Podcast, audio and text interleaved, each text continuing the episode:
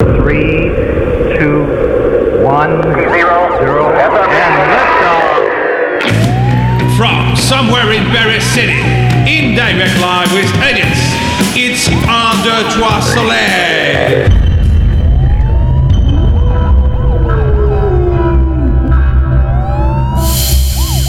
Radio Delta.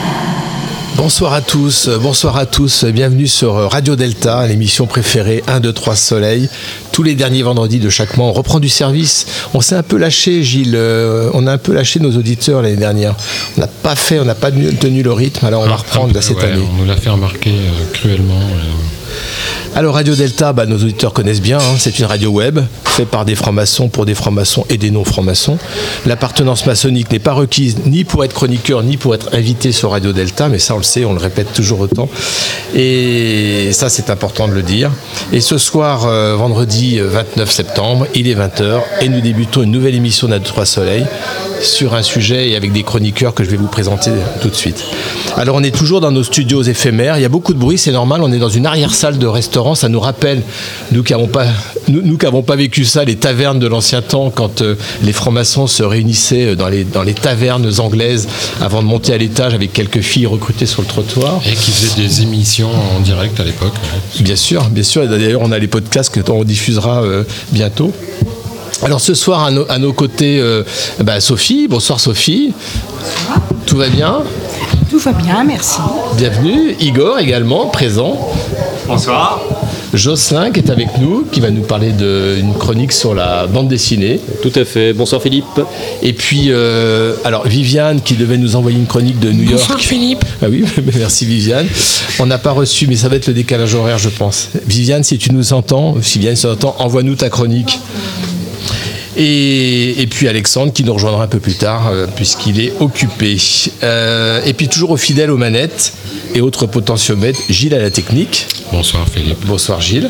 Et j'en profite pour remercier Tariq qui nous accueille dans cette arrière-salle de, de restaurant d'une taverne parisienne où on mange le meilleur couscous, le meilleur couscous de tous les temps et de toute la ville et de tout et du monde entier en fait. Et on du peut le monde dire. entier, ouais. Sauf pour moi ce soir parce que je suis au régime. Et voilà, exactement, exactement. Alors ce soir, euh, eh bien, nous avons euh, l'immense plaisir d'accueillir euh, deux invités prestigieux. Euh, tout d'abord, Joël, Joël Grégonia, bien Bonjour. connu, bien connu, Joël, bien connu. Alors j'ai lu que vous étiez avocat honoraire, c'est-à-dire Oui, que vous touchez toujours des honoraires.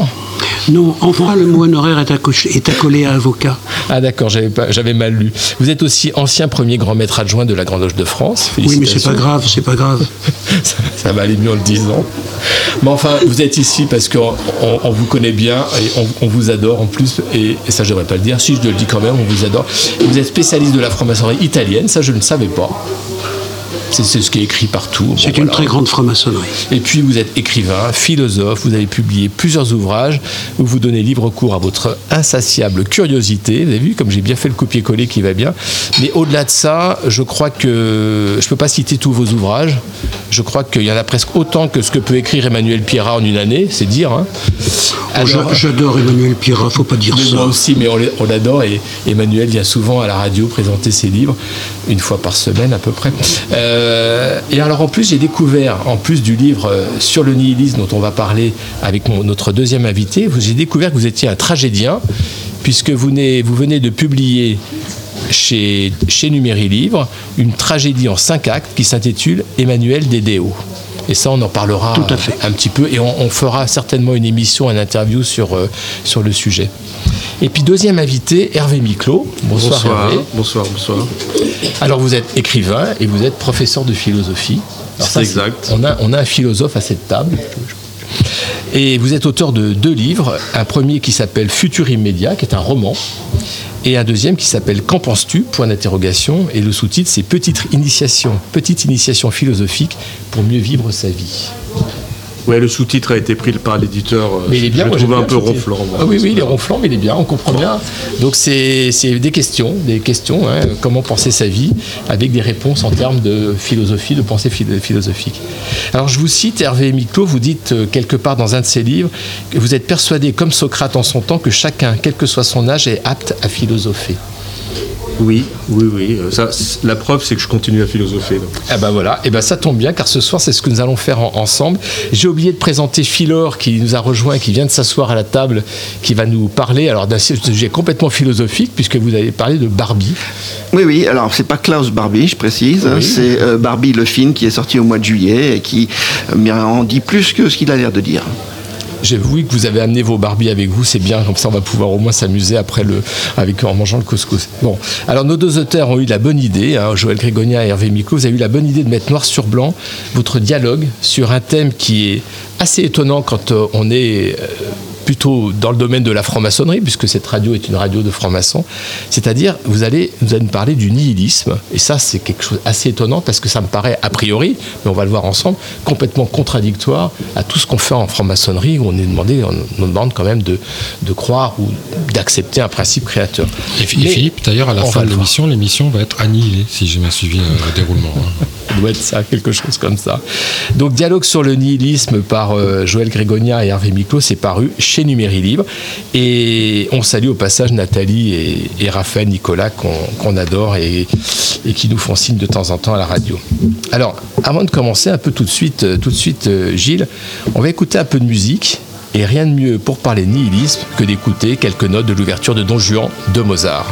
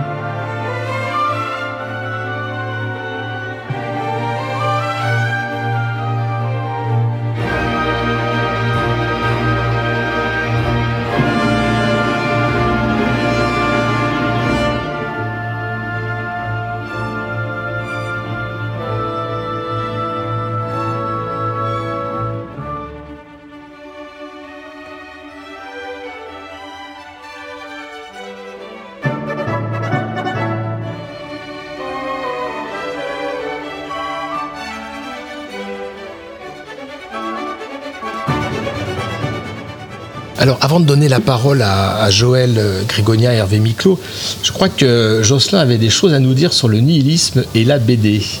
Absolument. Bonjour Philippe, bonjour à tous.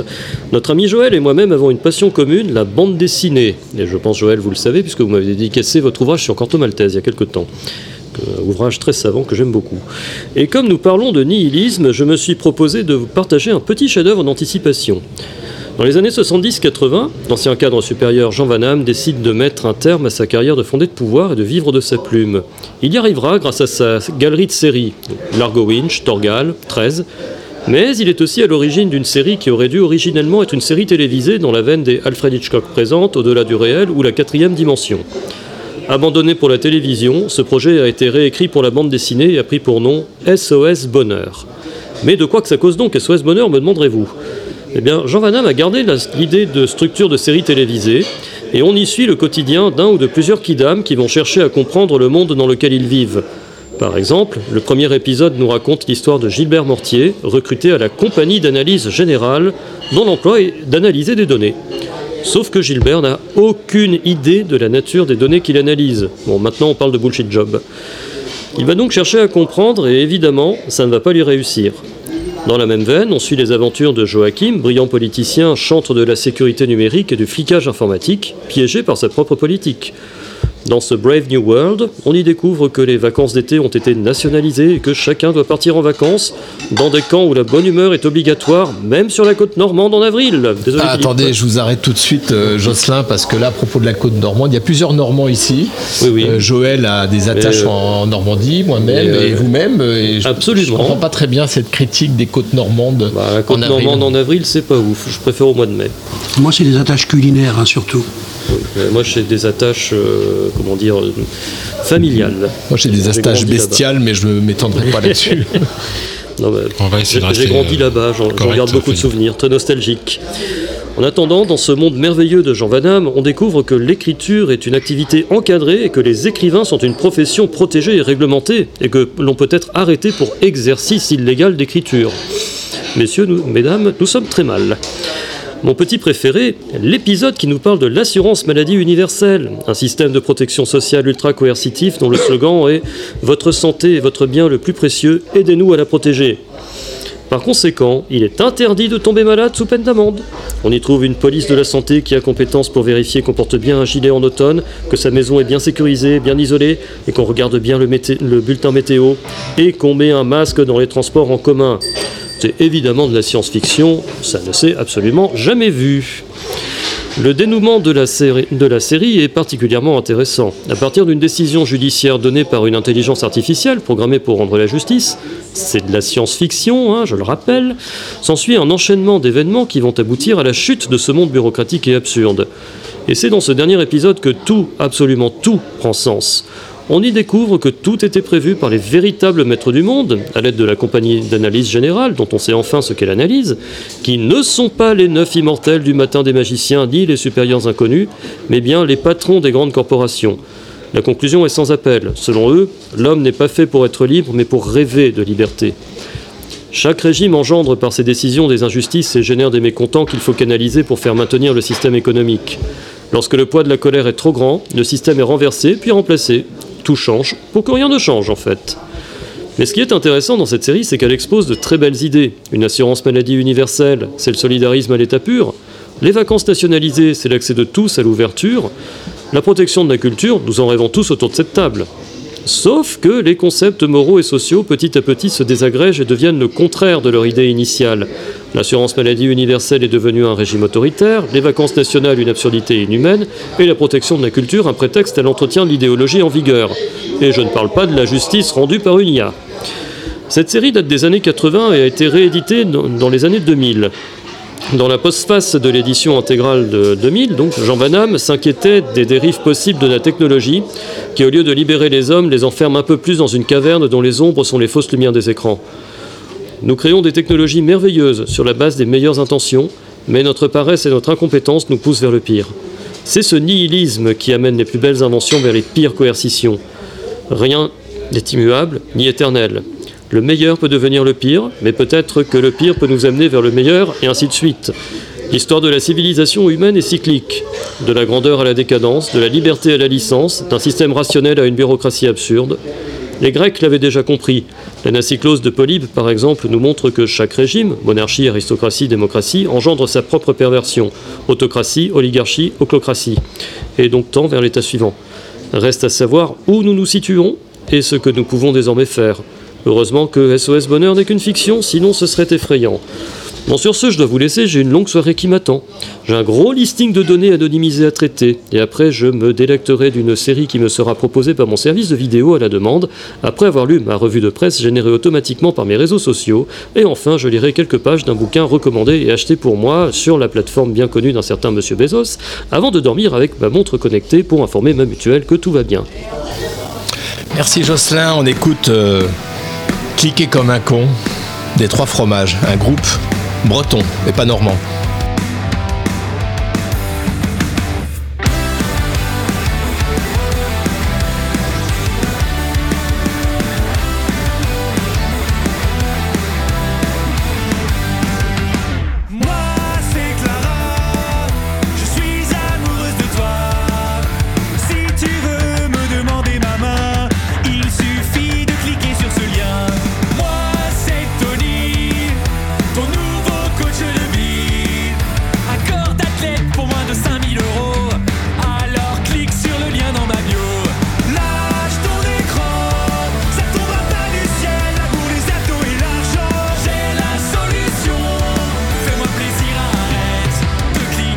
Comme un con.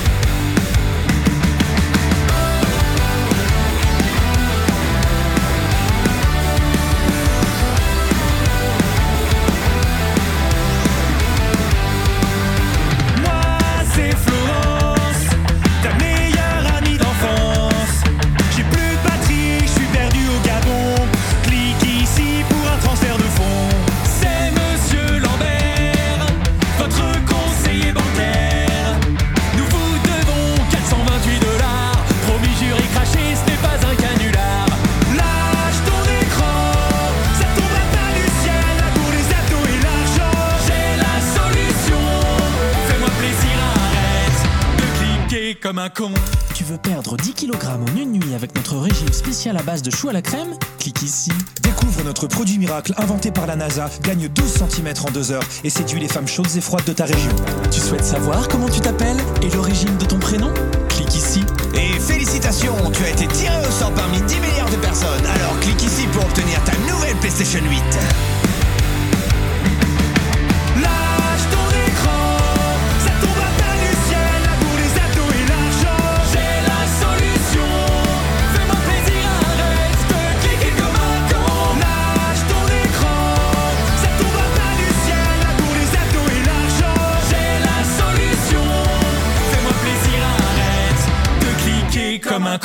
Con. Eh oui, clique ici, clique comme un con. C'était les trois fromages de groupe, euh, euh, le groupe breton. Et vraiment, ça, ça, déménage après l'ouverture de Don Juan.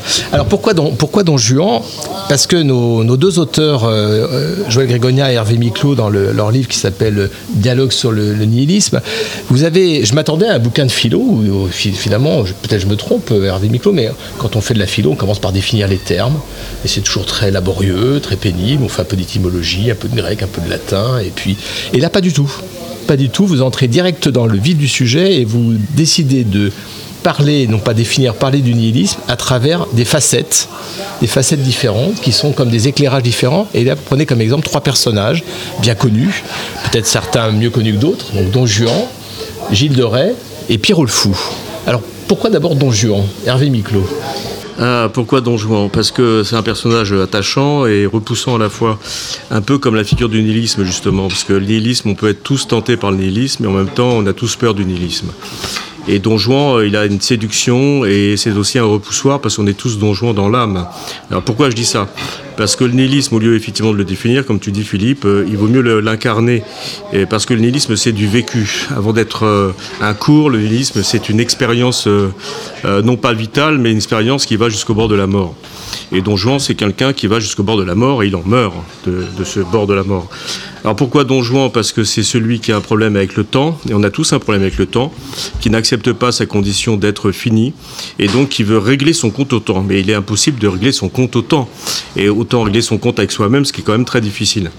Alors comment il va s'y prendre? Eh bien, il va faire en sorte de vivre au jour le jour, et là je m'appuie un peu sur Kierkegaard d'une certaine manière, dans l'instant, l'instant c'est celui qui va révéler la capacité de se transcender pour ne pas être attaché à soi-même et à la mort qui nous guette.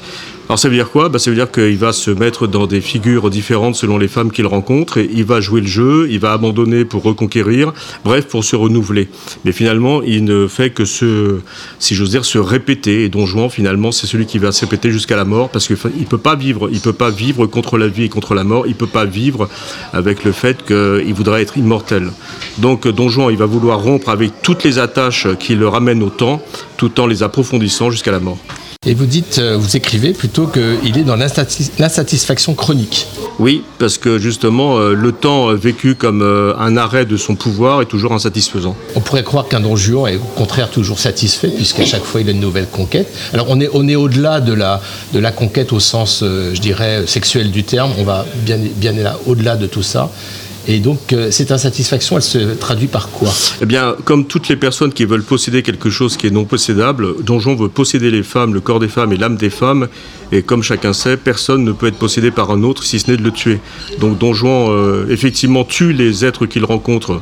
Métaphoriquement, parfois, il tue les maris, parce qu'on ne peut pas, euh, finalement, conquérir absolument une personne. Et d'où sa satisfaction insatisfaite? Il est satisfait sur le moment, insatisfait à long terme, puisque finalement, l'autre lui échappe tout le temps.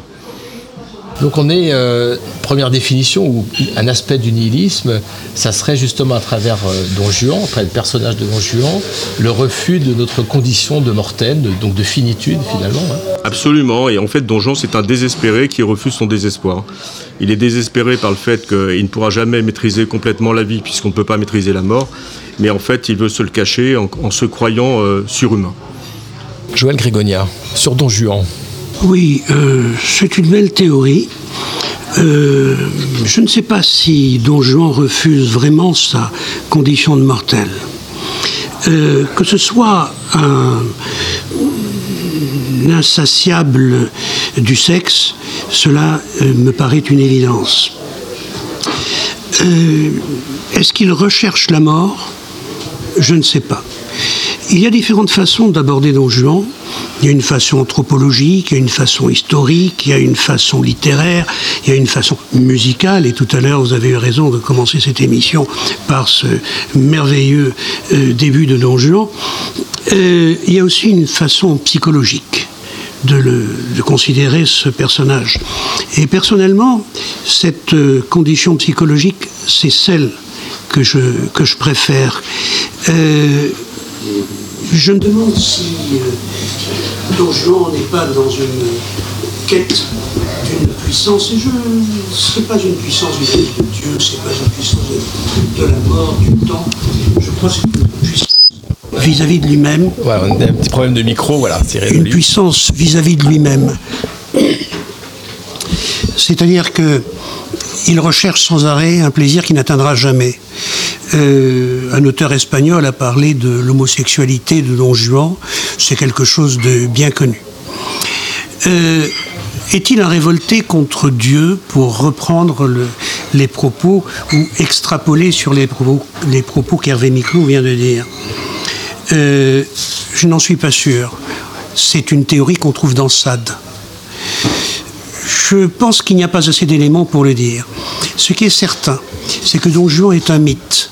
C'est-à-dire qu'il s'inscrit non pas dans un espace ou dans un temps, mais dans quelque chose qui est in illo tempore, pour reprendre les termes d'Eliade. Et il y a eu des Don Juan euh, bien avant celui de Tirso de Molina, El Burlador de Sevilla. Et il y en a eu beaucoup après dans la littérature, etc. Euh, je voudrais dire sur un point particulier, c'est que les danses macabres, pour reprendre cette rencontre entre Don Juan et la statue, existent depuis très longtemps. Et elles ont peuplé l'imaginaire du Moyen Âge. Et sur un point particulier, je dois dire que Shakespeare a vécu une trentaine d'années, ou du moins a publié une trentaine d'années avant Tirso de Molina. Et euh, on trouve cette idée de la statue de pierre, on trouve cette idée de, euh, de, de la mort et du, du regard sur la mort avec Hamlet, comme on le trouve dans les noces d'hiver. Et ça, c'est assez intéressant. En fait, on s'aperçoit vraiment qu'il y a là un mythe qui parcourt l'espace et le temps. Voilà pourquoi Don Juan est intéressant. Don Juan est-il un nihiliste?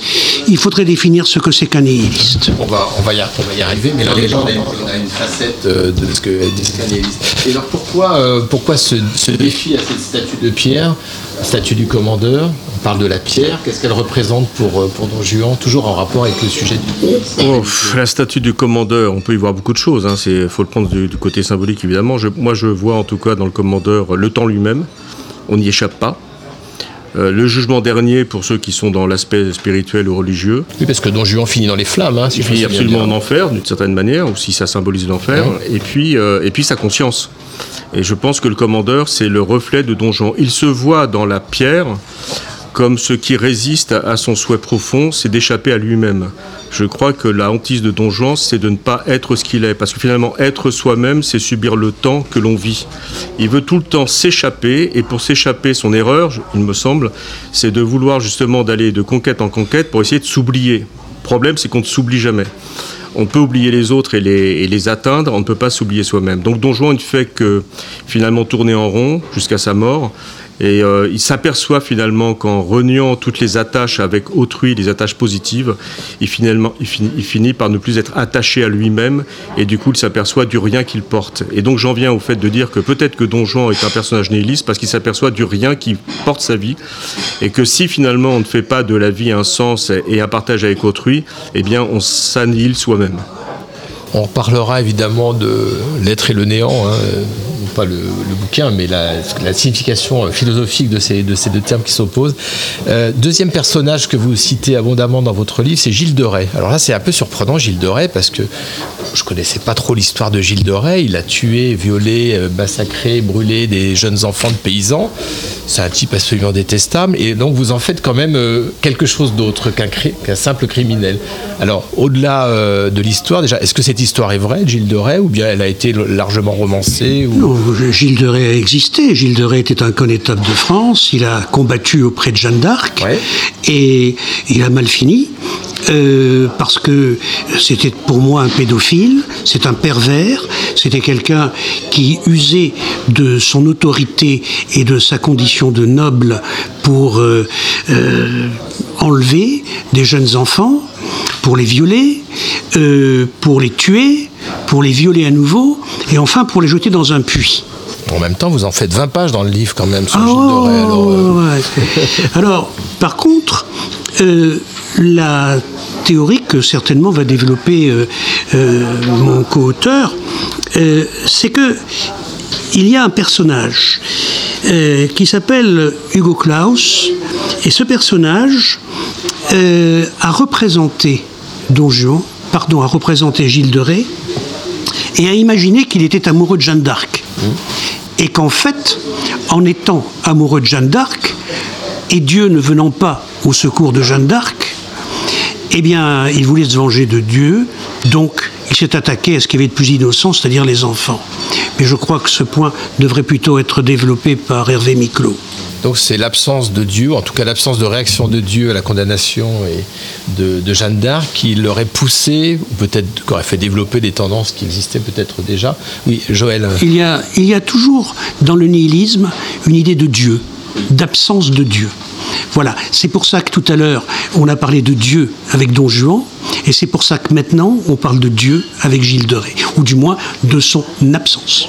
Hervé Miclot. Oui, pour reprendre ce que dit Joël, euh, pour reprendre ce que dit Joël Grigonière, en fait, euh, ce qu'on avait conçu avec les trois personnages dont on va parler, on en a parlé déjà de, de Don Juan, puis maintenant Gilles de Rais, et ensuite Pierrot le Fou, c'est trois manières de se positionner vis-à-vis de trois concepts majeurs. Euh, Don Juan, c'est par rapport au temps, et, le temps est un, dieu qui dévore, si on prend même la mythologie ancienne. Euh, par rapport à Dieu, qui est plutôt le dieu chrétien chez, euh, euh, Gilles de Rais, c'est le maître des choses, c'est le maître aussi du temps, et c'est le maître du sens. Du coup, euh, Gilles de Rais, euh, son problème, c'est euh, si Dieu est le maître du sens, quel est le sens qu'on peut donner à la mort de Jeanne d'Arc, elle, la sainte des saintes Et du coup, on en a fait évidemment un personnage presque mythique, au-delà du, fait historique avéré, c'est que euh, on essaye de comprendre finalement ce comportement complètement pervers. Alors, Évidemment, on peut voir dans la perversité euh, une, pathologie, et puis on peut voir dans la perversité quand même un sens, euh, un sens caché. Donc on a joué sur le sens caché, et le sens caché de Gilles de Rais, c'est finalement celui qui met euh, Dieu au défi. C'est-à-dire, toi, tu ne, parles pas, je vais te forcer à parler. Toi qui, restes dans l'ombre, je vais te forcer à venir dans la lumière. Sauf que Dieu ne se déplace pas. Et Gilles de Rais, d'une certaine manière, il veut régler son compte avec Dieu, c'est-à-dire avec ce qu'il croyait précédemment avant la mort de Jeanne d'Arc. Et du coup, puisqu'il ne peut pas régler, évidemment, personne ne peut régler son problème avec Dieu ou son rapport à Dieu, surtout quand c'est un reproche, il va régler le problème avec ceux qui représentent Dieu c'est-à-dire euh, le roi sur terre de droit divin et puis tous les, hommes d'église. Mais là aussi, finalement, il, va être dans un échec puisqu'on ne peut pas euh, aller contre les institutions. Là, il, se- il ressemble d'ailleurs à Don Juan qui s'attaque aux institutions. Et donc, pour finir là-dessus, Gilles de Rais euh, est un déçu de Dieu et donc un déçu du sens, mais il est encore rattaché à Dieu. Son paradoxe, c'est qu'il ne veut plus de Dieu tout en espérant que Dieu intervienne.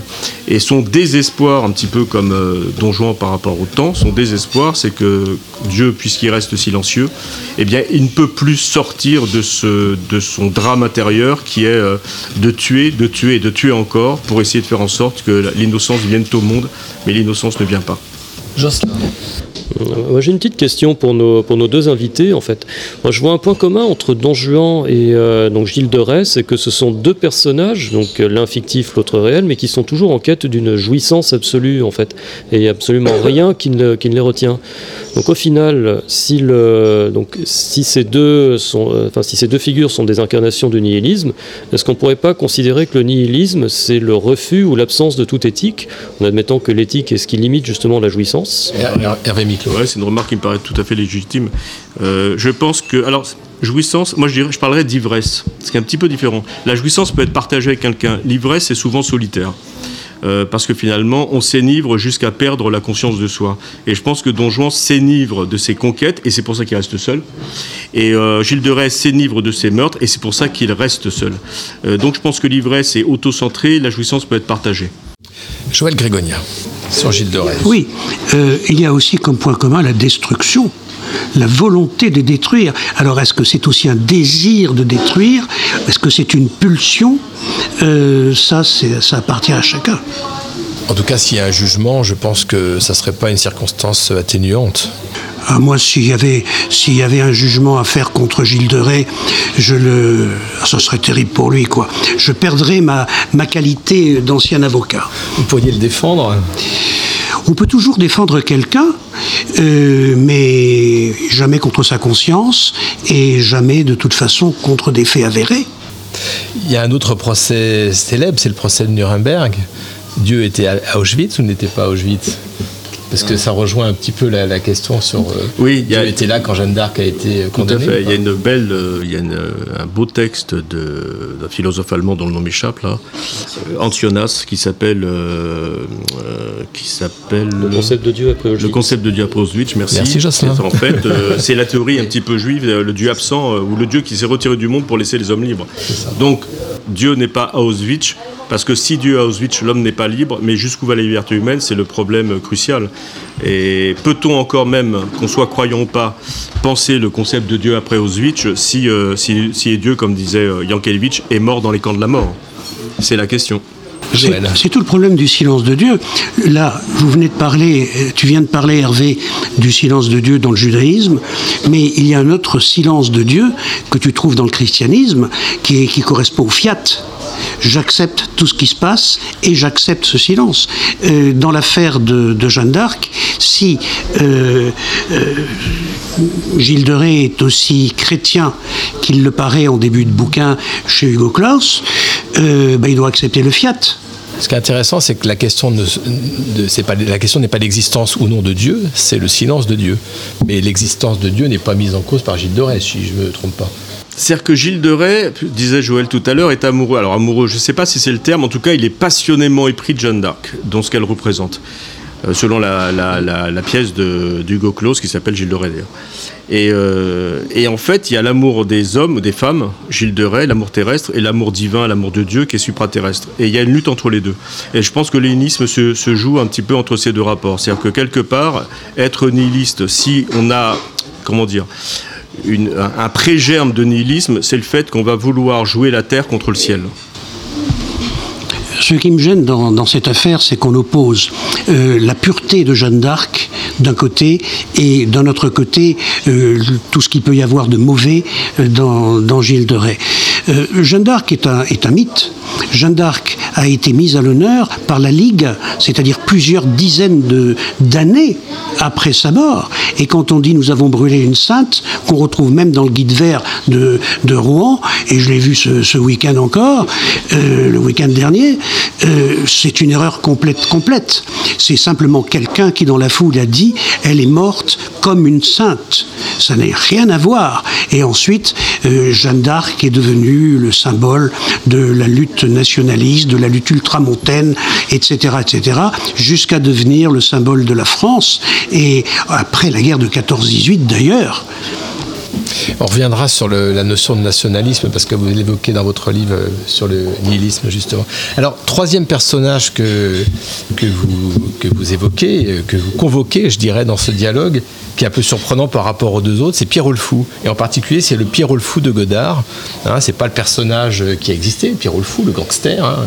C'est le film de Godard qui est paru qui, a été diffusé en 65 qui est un film magnifique. hein. On se souvient des, scènes d'amour entre euh, Pierrot et Marianne hein, sur la plage lors de la pleine lune.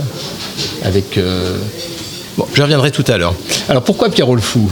Pierrot le fou, finalement, c'est un gangster. Le film, c'est un film absolument incroyable dans sa forme de narration hein, pour l'époque, 65. Pourquoi Pierrot le fou? Cette fuite. Bon, d'abord, il fallait bien détendre l'atmosphère après Don Juan Gilles de Rais.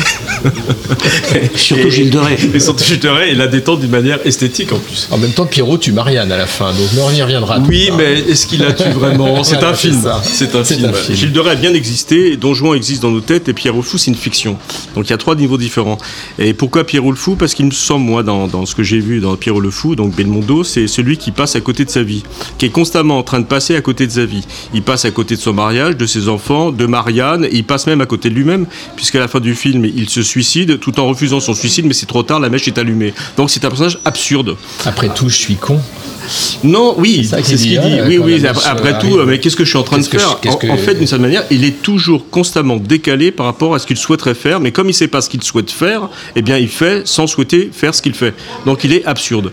Mais c'est une absurdité sympathique, si j'ose dire. Et puis, euh, deuxièmement, pourquoi Pierre le Fou? Parce que euh, Pierre le Fou, sa folie peut-être, c'est justement de croire qu'il y a un sens dans l'existence que l'on doit euh, accomplir, au lieu de le construire. Et donc, lui, il cherche le sens et il ne le construit pas, il le déconstruit pas, et il est toujours en retard vis-à-vis de ce sens qu'il souhaite. Et peut-être justement l'erreur de Pierre le Fou, c'est de penser qu'il y a un sens préétabli, alors que le sens, on le vit au fur et à mesure. Et c'est pour ça, d'une certaine manière, à un moment donné, il y a Marianne qui est au bord de l'eau, là, et qui dit, euh, si ma mémoire est bonne, euh, qu'est-ce que je fais? J'ai rien à faire. Qu'est-ce que je peux faire? Qu'est-ce que je peux faire? J'ai rien à faire, etc. des cailloux. Voilà, que j'ai des cailloux, etc. Puis il y a aussi cette parole qu'on donne à Rimbaud, mais qui n'est pas de Rimbaud, euh, la vraie vie est absente ou la vraie vie est ailleurs. Vie est ailleurs. Et qu'est-ce que la vraie vie? Et ça me rappelle, j'en ai pas parlé, on n'en a pas parlé dans le livre, on aurait pu aussi euh, se revendiquer euh, la nouvelle de Tolstoï qui s'appelle La mort d'Ivan Illich, où Ivan Illich, qui va mourir d'un cancer, se demande mais quelle est la vie que j'aurais dû vivre? Mais il s'aperçoit qu'il n'a pas vécu la vie qu'il aurait dû vivre. Mais au deuxième niveau, qui est beaucoup plus dramatique, le problème c'est est-ce qu'on a une vie à vivre? C'est-à-dire, est-ce qu'il y a un sens justement préétabli. Et puis le troisième niveau, même s'il y avait un sens préétabli, qu'est-ce qui me dit que c'est le sens que je devrais vivre? Donc il y a une espèce d'étagement comme ça qui fait que Pierrot le Fou, eh bien, de situation en situation, il s'aperçoit que rien ne débouche sur un sens réel. Et du coup, tout devient burlesque. Et au fond, Pierrot le Fou, je crois qu'il faut le voir aussi comme quelque chose de burlesque jusqu'à la fin, un burlesque tragique. Et puis il y a, aussi tout un message politique. On est en 65, on est en pleine guerre du Vietnam. Il y a un message sur la guerre du Vietnam. Il y a un rejet de la bourgeoisie avec la scène du, cocktail euh, chez Monsieur et Madame Nana, dont, euh, dont la fille est mon maîtresse, dont ma fille est ma femme. Euh, il y a donc un rejet aussi d'une certaine forme de société. On va parler de libéralisme. Il y a une certaine forme de société, libéralisme politique ou économique. La distinction a été faite par Joël dans le bouquin. J'ai bien lu. hein. Et donc tout ça est, vraiment passionnant. Et puis il y a cette fin incroyable, cette fin incroyable où Pierrot a tué Marianne. Pierrot, Pierrot se retrouve euh, sur l'île, Euh, il se peint la tête en bleu, la couleur du ciel, et il se- s'entoure la tête de dynamite, il met le feu, et à la fin il essaye d'éteindre la mèche qui est en train de se consumer en disant euh, après tout c'est trop con ou quelque chose comme ça. Et puis ensuite il y a un grand panoramique sur euh, le ciel euh, et la mer, et puis il y a cette voix off qui cite le vers de Rimbaud. Elle est retrouvée, quoi, l'éternité, c'est la mer allée avec le soleil. C'est magnifique ça. En tout cas pour un franc-maçon, ça me parle. hein. Oui, c'est magnifique. Très intéressant cette, euh, cet aspect euh, euh, sociopolitique. Euh, comment s'appellent les héros? Le héros, la héroïne, l'héroïne s'appelle Marianne. C'est la France. Marianne, c'est la France. Et lorsque vous tout à l'heure vous parliez euh, du personnage qui se peint en bleu, qu'est-ce que c'est que le bleu? Sinon une- la, la- la principale couleur française, la couleur préférée des, des Français. Après tout, elle est les bleus. Et en même temps, c'est aussi, et ça c'est très intéressant, euh, la couleur de la Vierge Marie. Voilà. Euh, ce qui m'intéresse dans Et en même temps, Marianne était très souvent habillée en rouge dans le film. oui, c'est exact. Elle était habillée en rouge. faut chercher le blanc. Il y a le blanc. Ah, le blanc. le, le blanc, c'est notre imaginaire. c'est ce qu'il faut habiter justement. Mais ce qui me plaît dans, ce, dans cette affaire, c'est finalement que toute cette histoire de Pierrot le Fou, c'est l'histoire d'un chemin. C'est un chemin. Un chemin dont on sait plus ou moins ce qu'il y a derrière, dont on ne sait pas ce qu'il y a devant, et qu'on vit comme une errance. Et cela nous renvoie à la notion d'errance.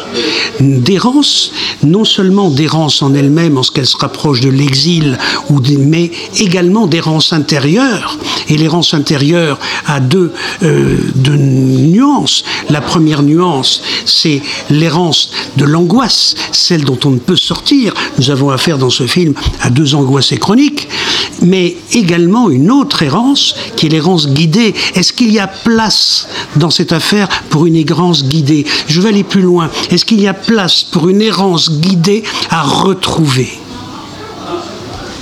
Alors, il y a. Vous allez me dire si je me trompe, mais dans le livre, il me semble qu'à un moment donné, je crois que c'est vous, Hervé Miclot, qui l'écrivez, le nihiliste ne se suicide pas.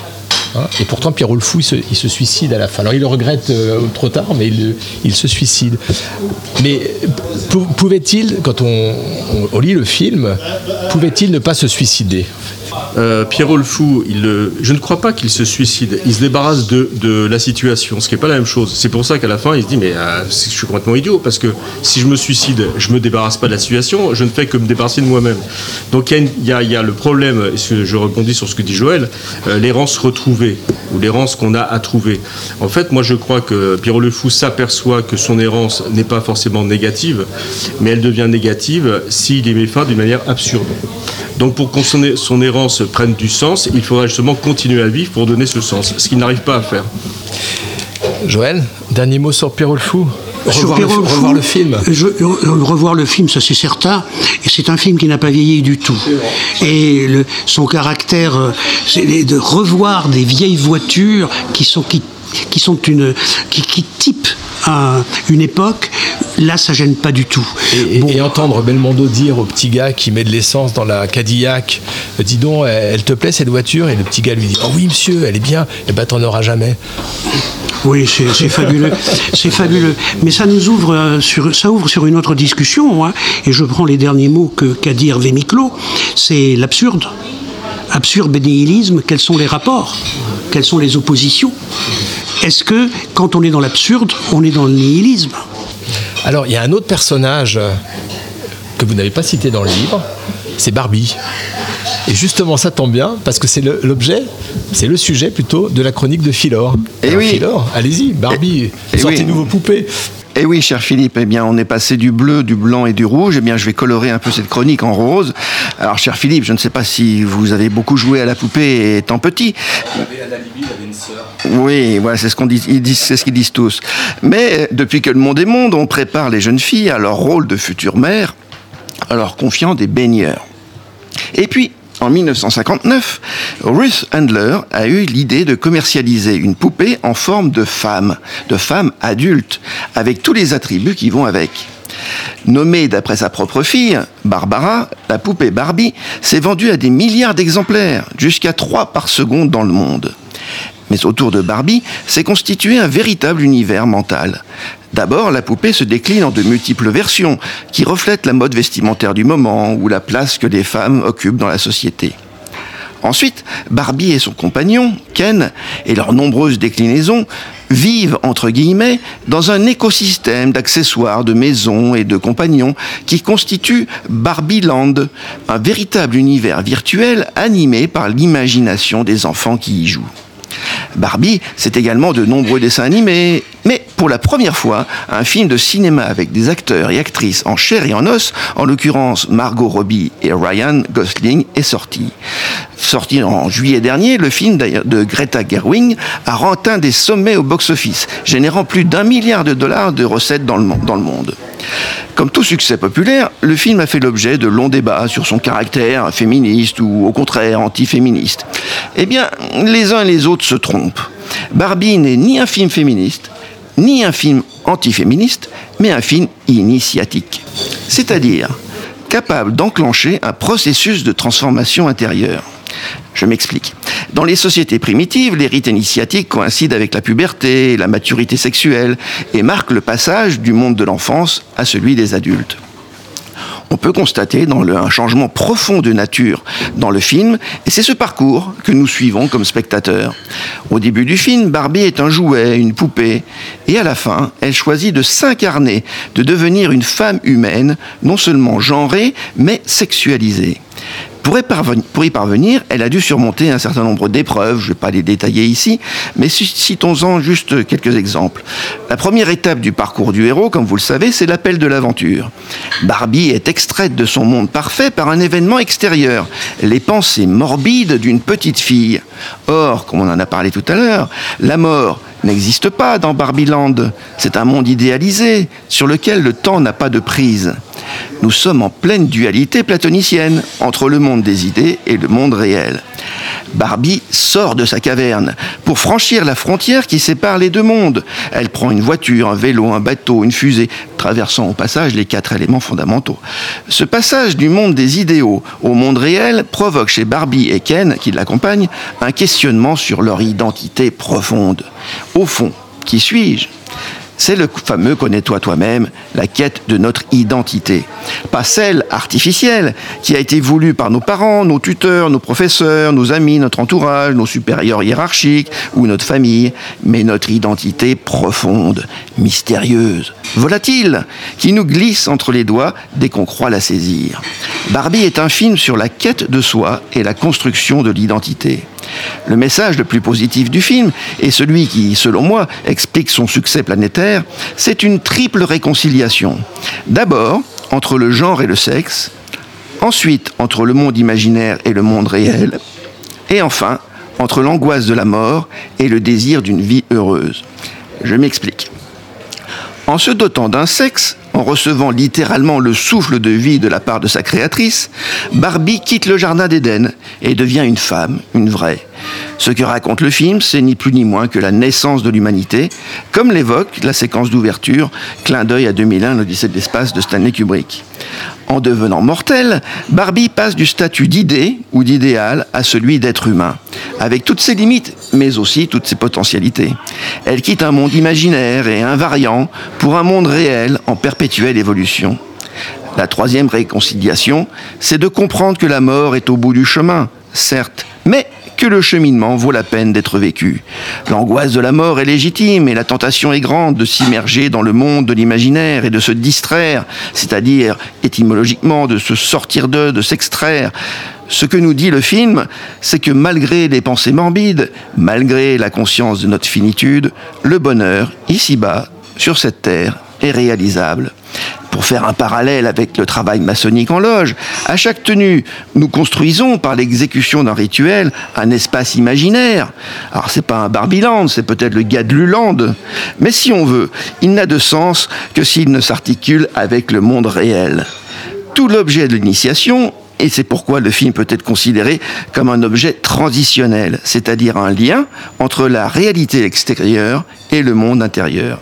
Sans avoir l'air d'y toucher, Barbie constitue, sous ses apparences rose bonbon, une véritable fable de la condition humaine.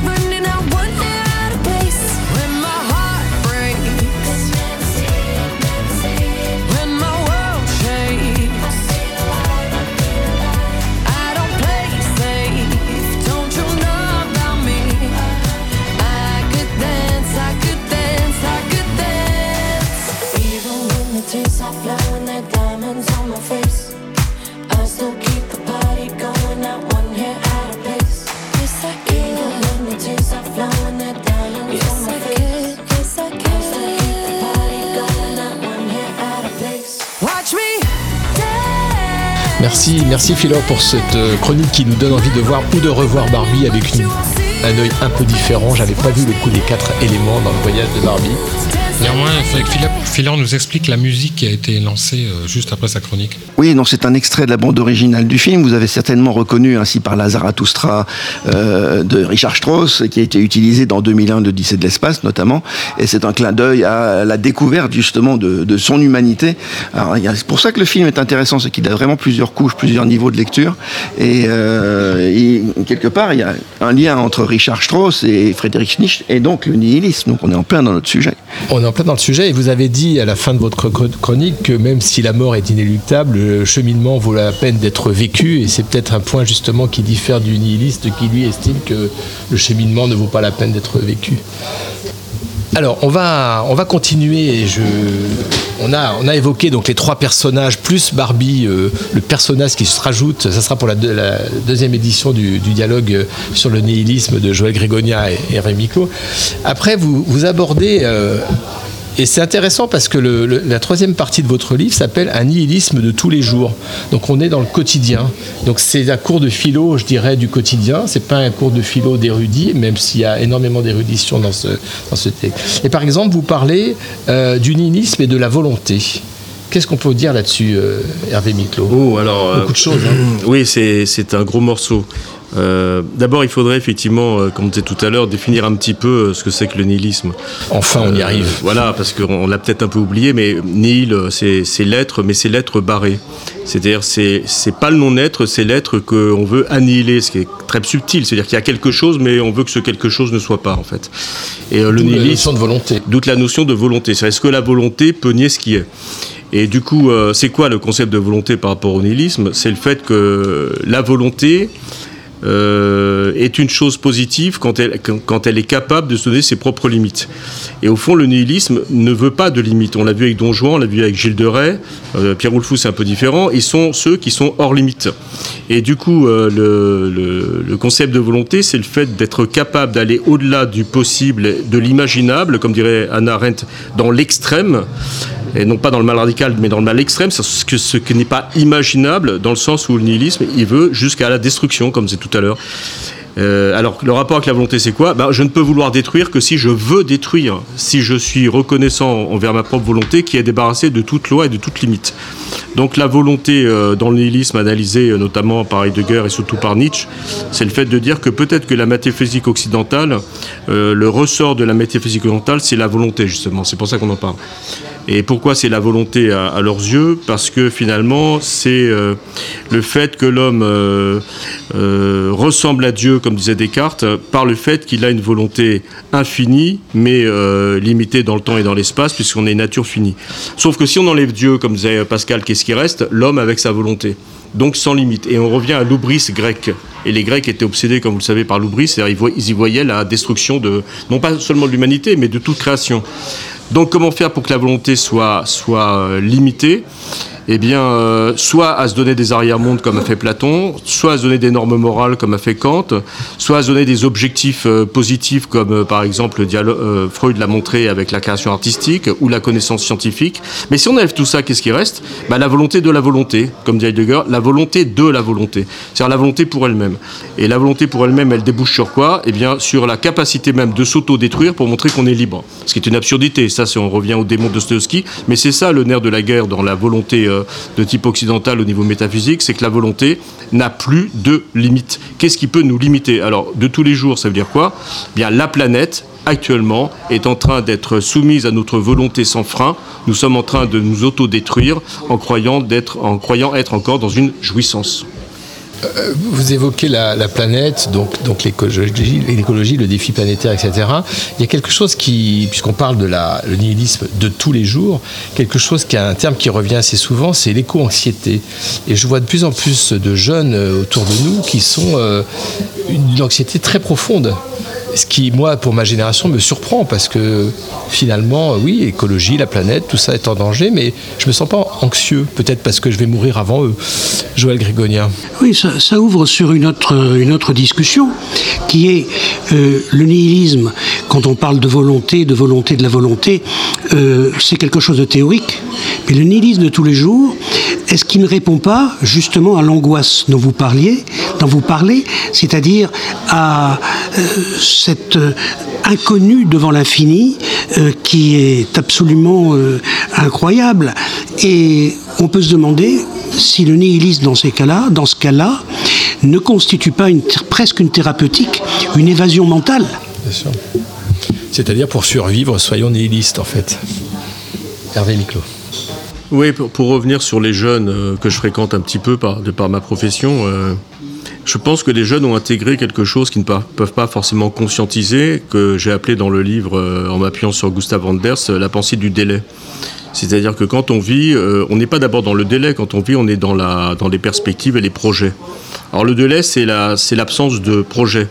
Le délai, c'est d'être sur le mode de la conservation de soi, parce qu'on sait que de toute façon, il n'y a plus rien à faire d'autre que d'essayer de se conserver. Et c'est terrible. C'est pas la conservation dans le sens de Spinoza où je veux persévérer dans mon être pour déboucher sur des choses spirituelles euh, grandioses, etc. en retrouvant Dieu.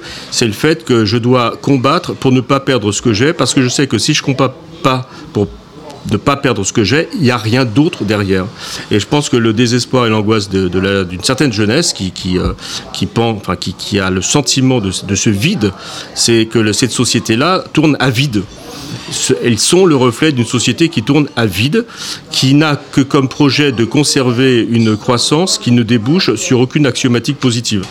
Donc, euh, et axiologie positive. C'est-à-dire, d'une certaine manière, on n'a pas de projet, mais il faut conserver ce qu'on a, parce que après nous, soit le déluge, soit après nous, rien. Et c'est évidemment euh, angoissant. C'est pas seulement l'angoisse de tous les jours qui, fait- qui, qui- qui dit euh, quelque part euh, qu'est-ce que je vais faire de ma vie. C'est l'angoisse collective, c'est qu'est-ce qu'on fait de l'espèce humaine. Oui, il y a même certains qui disent qu'il faudrait supprimer ou en tout cas euh, espérer la, la disparition de l'espèce humaine pour sauver la planète, ce qui me paraît un retournement euh, assez, assez, assez inquiétant. Et Joël, peut-être? Non, je dis que c'est une très belle ouverture. C'est une très belle ouverture sur euh, l'actualité, c'est une très belle ouverture sur le monde, parce qu'on était jusqu'à présent dans un aspect psychologique et on était dans un aspect euh, purement idéal, purement philosophique. Et là, brusquement, nous arrivons dans le monde et le monde appelle l'action. Quelle action? Voilà ce que derrière il y a. Voilà. Euh, on parlait tout à l'heure du suicide. Je voudrais revenir sur ce point parce que euh, on peut se suicider de différentes manières. C'est-à-dire qu'on peut suicider en se donnant la mort. On peut se, se suicider aussi en se débilitant. Et on peut se suicider aussi en refusant de penser. Hervé Miclot, euh, vous, avez, écrit un livre qui s'appelle Qu'en penses-tu? Petite initiation philosophique pour mieux vivre sa vie. Je sais que vous n'êtes pas tout à fait d'accord avec le sous-titre, mais on va le garder quand même parce qu'il est très parlant. Qu'est-ce qu'on dit à des, jeunes, puisque vous enseignez euh, euh, en lycée, qu'est-ce qu'on dit à des jeunes qui vous disent euh, Mais finalement, quand je vois le monde autour de moi, à quoi bon? Qu'est-ce qu'on leur dit? Qu'est-ce qu'on leur dit et qu'est-ce qu'on les. Ah oui, qu'est-ce qu'on leur dit? Bon, alors, je vais pas répondre directement parce que parce que ça serait présomptueux parce que justement, on cherche ce qu'il y a à dire. Mais déjà pour euh, pour euh, parler du nihilisme par rapport au- à l'aquabon, euh, l'aquabon, c'est de mon point de vue la question philosophique qui remet en cause toute la philosophie. Ce que je veux par là, c'est quand on pose d'une manière très sérieuse la question de l'aquabon, on s'aperçoit que la raison ne peut pas répondre. Et donc, quand vous me posez la question, qu'est-ce qu'on peut dire aux jeunes qui disent aquabon La raison ne peut pas répondre. Pourquoi? Et là, je m'appuie sur Rousseau d'une certaine manière. La raison n'est ou, quoi, la raison n'est que le guide des passions. C'est-à-dire, la raison est au service des passions et elle doit les orienter. Le problème dans la pensée du délai, c'est qu'on ne voit plus de passion. On parlait d'action, mais pour qu'il y ait d'action, il faut qu'il y ait une passion quand même, une passion positive, c'est-à-dire un enthousiasme, comme disait Kant. Et ce qui nous manque actuellement, et c'est pas seulement les jeunes, je crois que c'est la société occidentale, ou peut-être même euh, globalisée, quel est l'enthousiasme qui vaut la peine d'être vécu lorsqu'on sait qu'on a résisté sans avoir de perspective positive? C'est une équation absolument insoluble. Alors qu'est-ce qu'on peut dire aux jeunes qui disent là quoi bon? On peut peut-être leur dire, euh, alors d'une manière extrêmement, euh, extrêmement modeste, essaye de faire le mieux autour de toi, c'est le moins qu'on puisse faire, et d'une manière peut-être moins modeste, euh, essaye d'éclairer les autres. Mais on s'aperçoit que pour éclairer les autres, euh, il faudrait qu'on soit sorti de la caverne, on s'aperçoit que la pensée du délai, c'est un approfondissement de la caverne. Alors Joël, et puis ensuite on écoute la petite minute de, Mitch. Oui, on peut, je crois qu'il y a une autre solution, c'est de les éveiller à quelque chose. Les éveiller à quelque chose, c'est pas évident, mais je crois que votre lycée n'est pas très loin euh, de Giverny. Giverny éveille à l'art, Giverny éveille à la nature, Giverny élève au sublime, et on attend simplement que la personne prenne conscience. Le problème, c'est qu'il faut l'accompagner sur cette prise de conscience. Et on parlait d'enthousiasme. C'est pas Mo- simple. Monet devenait aveugle à la fin de sa vie quand il continuait à peindre euh, ces magnifiques tableaux. On va écouter la petite histoire de Mitch. Peut-être que ça donne euh, de l'enthousiasme euh, et de l'envie de vivre.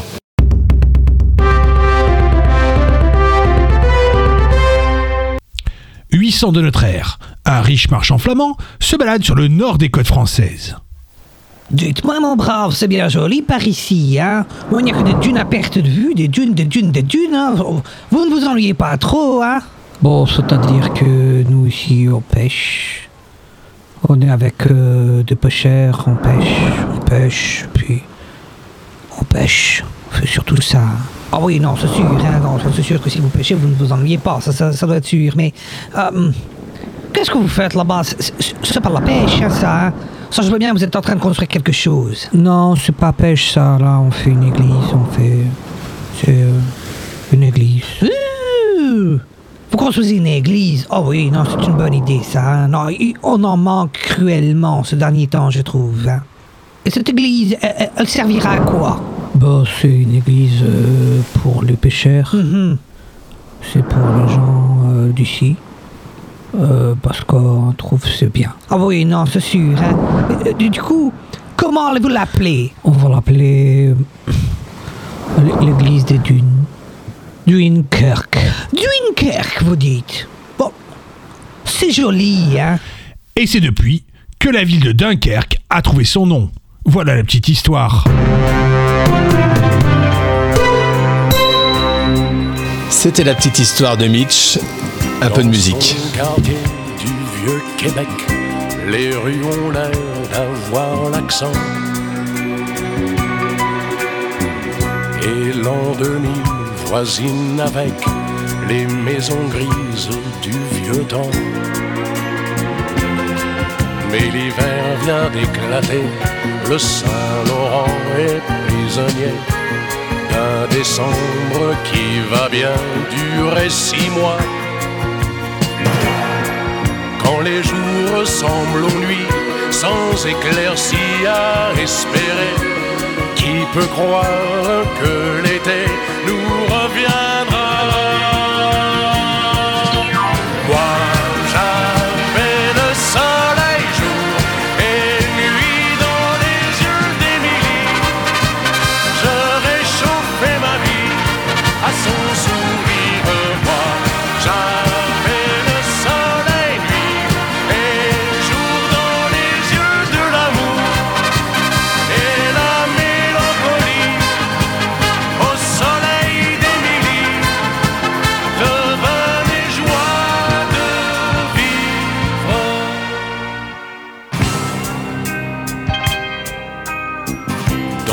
quartier du vieux Québec, quand les toits redeviennent verts,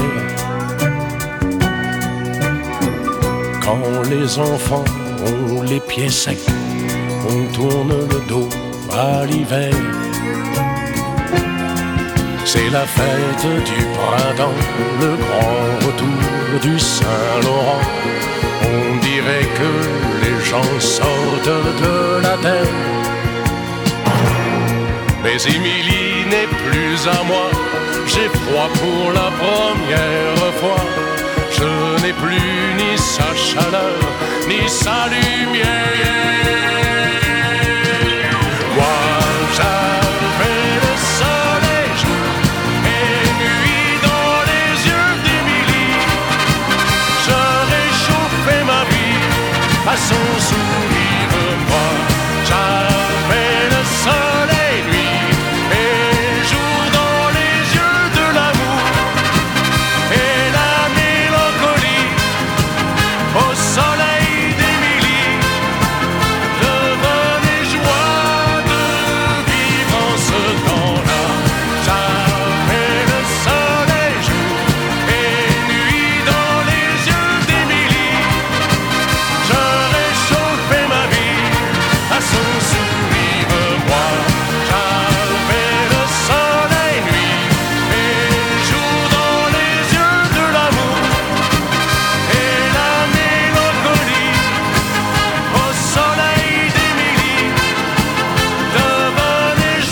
soleil d'Émilie, Philippe.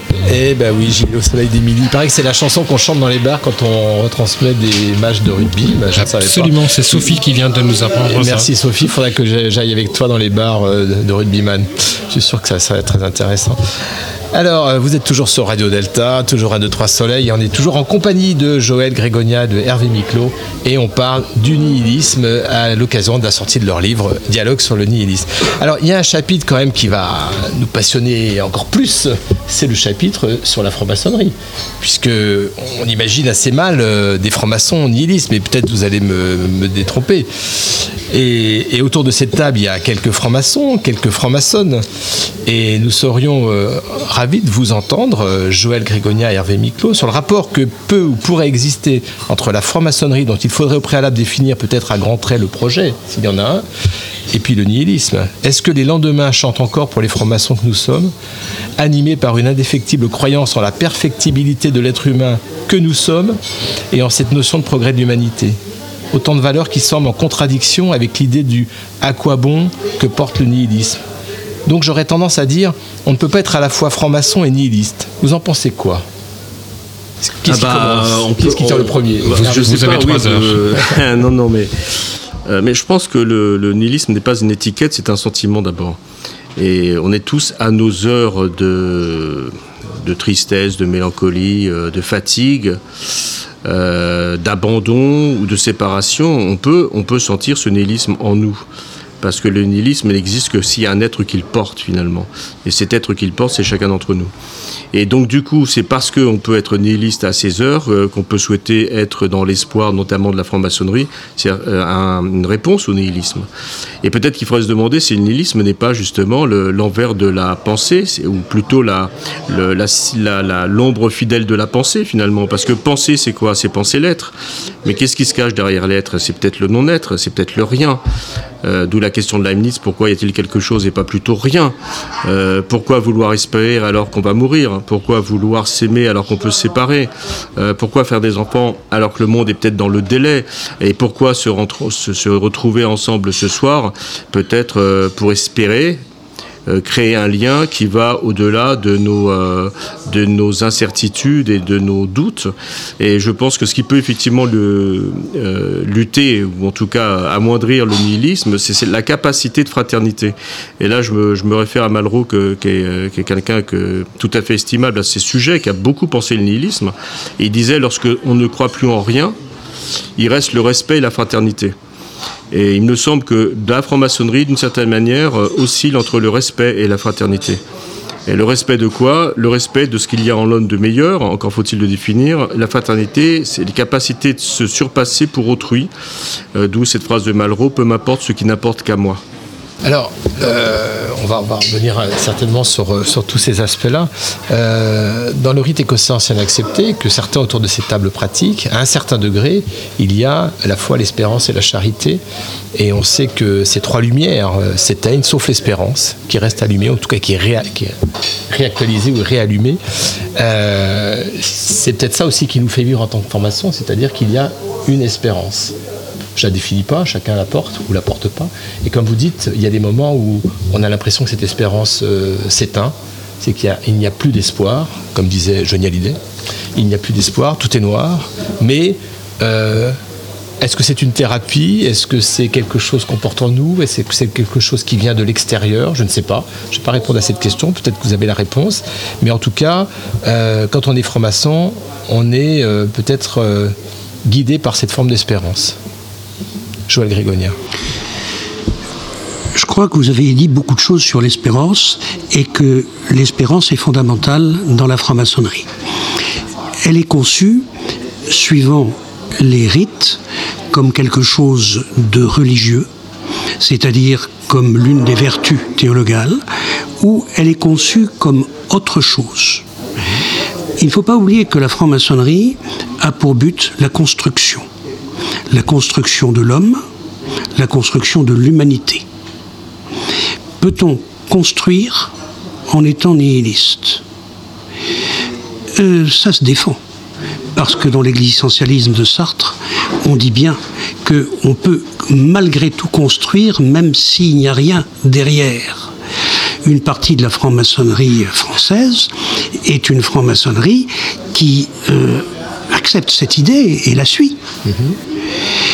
Une autre partie de la franc-maçonnerie met l'espérance parmi les vertus les plus importantes parce qu'elle est soit euh, d'essence christique, soit d'essence chrétienne. La franc-maçonnerie est égyptienne elle-même, mais l'espérance sur un niveau qui est assez intéressant. Voilà. Euh, personnellement, je pense que quand on est maçon, on peut avoir des moments de découragement, on peut avoir des moments de doute, et heureusement qu'on a des périodes, des moments de doute. Ne dit-on pas qu'il n'y a pas de foi sans doute? Et, Mais on ne peut pas être nihiliste, parce que derrière, on se relève et on repart. Une phrase d'un rituel de je ne sais plus quel rite et donc que j'ai oublié euh, dit les ouvriers euh, tombent et se remplacent. Nous sommes à la fois l'ouvrier qui tombe et nous sommes à la fois l'ouvrier qui se remplace. Voilà pourquoi je pense personnellement qu'il n'y a pas de, de place dans ma franc-maçonnerie, celle que je vis, pour le nihilisme. Cela dit, la, la maçonnerie est une expérience. C'est une expérience de l'infini, c'est une expérience de la vie. Ce n'est pas uniquement quelque chose d'idéaliste et de théorique, parce que derrière, nous sommes obligés d'être dans le monde, donc dans l'action. Et à ce moment-là, euh, il y a toujours de quoi construire dans le monde. Alors, il y, a- un autre point quand on, on ra- on rapproche, on rapproche les deux notions en les opposant, nihilisme et franc-maçonnerie, c'est la notion d'universalité qui, qui est portée par le projet maçonnique. On dit que la franc-maçonnerie est universelle. Là-dessus, on pourrait faire une émission complète euh, sur ce sujet. Et elle semble donc incompatible avec le nationalisme qui est porté par le nihilisme. Vous l'évoquez largement dans le livre quand vous parlez de la naissance de ce nationalisme, de ce, regroupement finalement d'individus, alors que ça paraît complètement opposé au projet, si tant est qu'il existe, hein, au projet maçonnique. Quand je dis projet maçonnique, on sent qu'on peut virer très vite sur le complotisme, mais c'est pas c'est pas ma question. Euh, et donc vous préférez, au lieu de parler d'universalisme, de parler d'englobant. Pouvez nous définir un peu plus cette notion d'englobant qu'on trouve euh, dans votre livre? La notion d'englobant, on l'a, prise chez Karl Jaspers, qui, l'a théorisée, en réponse à Heidegger, justement. Alors, je ne vais pas rentrer peut-être dans les détails, ce serait un petit peu abscon et ça ne nous intéresserait pas plus pour le débat. Mais euh, l'englobant, c'est quoi? C'est avoir le sentiment que le monde et les choses sont plus que ce que nous en disons et ce que nous en pensons. Et donc cette capacité de transcendance au sein de notre vie quotidienne, c'est peut-être ce qu'on peut appeler l'espoir, c'est une ouverture infinie vers quelque chose d'autre qui est positif. Et à nous de le rendre de toute façon positif. Et l'englobant, c'est cette capacité d'une certaine manière à ne pas être isolé. Euh, quand nous sommes deux, on est peut-être trois.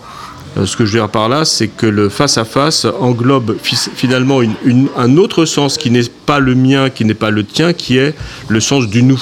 Ce que je l'appelais la fraternité tout à l'heure. Et je crois que dans ce sens-là, la franc-maçonnerie, c'est le nous.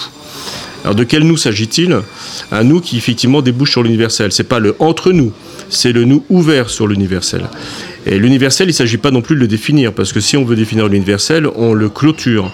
En revanche, l'universel, c'est l'ouverture infinie d'un monde que l'on peut souhaiter, que l'on ne veut pas arrêter et qui doit être englobant. C'est-à-dire qu'il doit accueillir tout autre. L'englobant, c'est l'inclusion.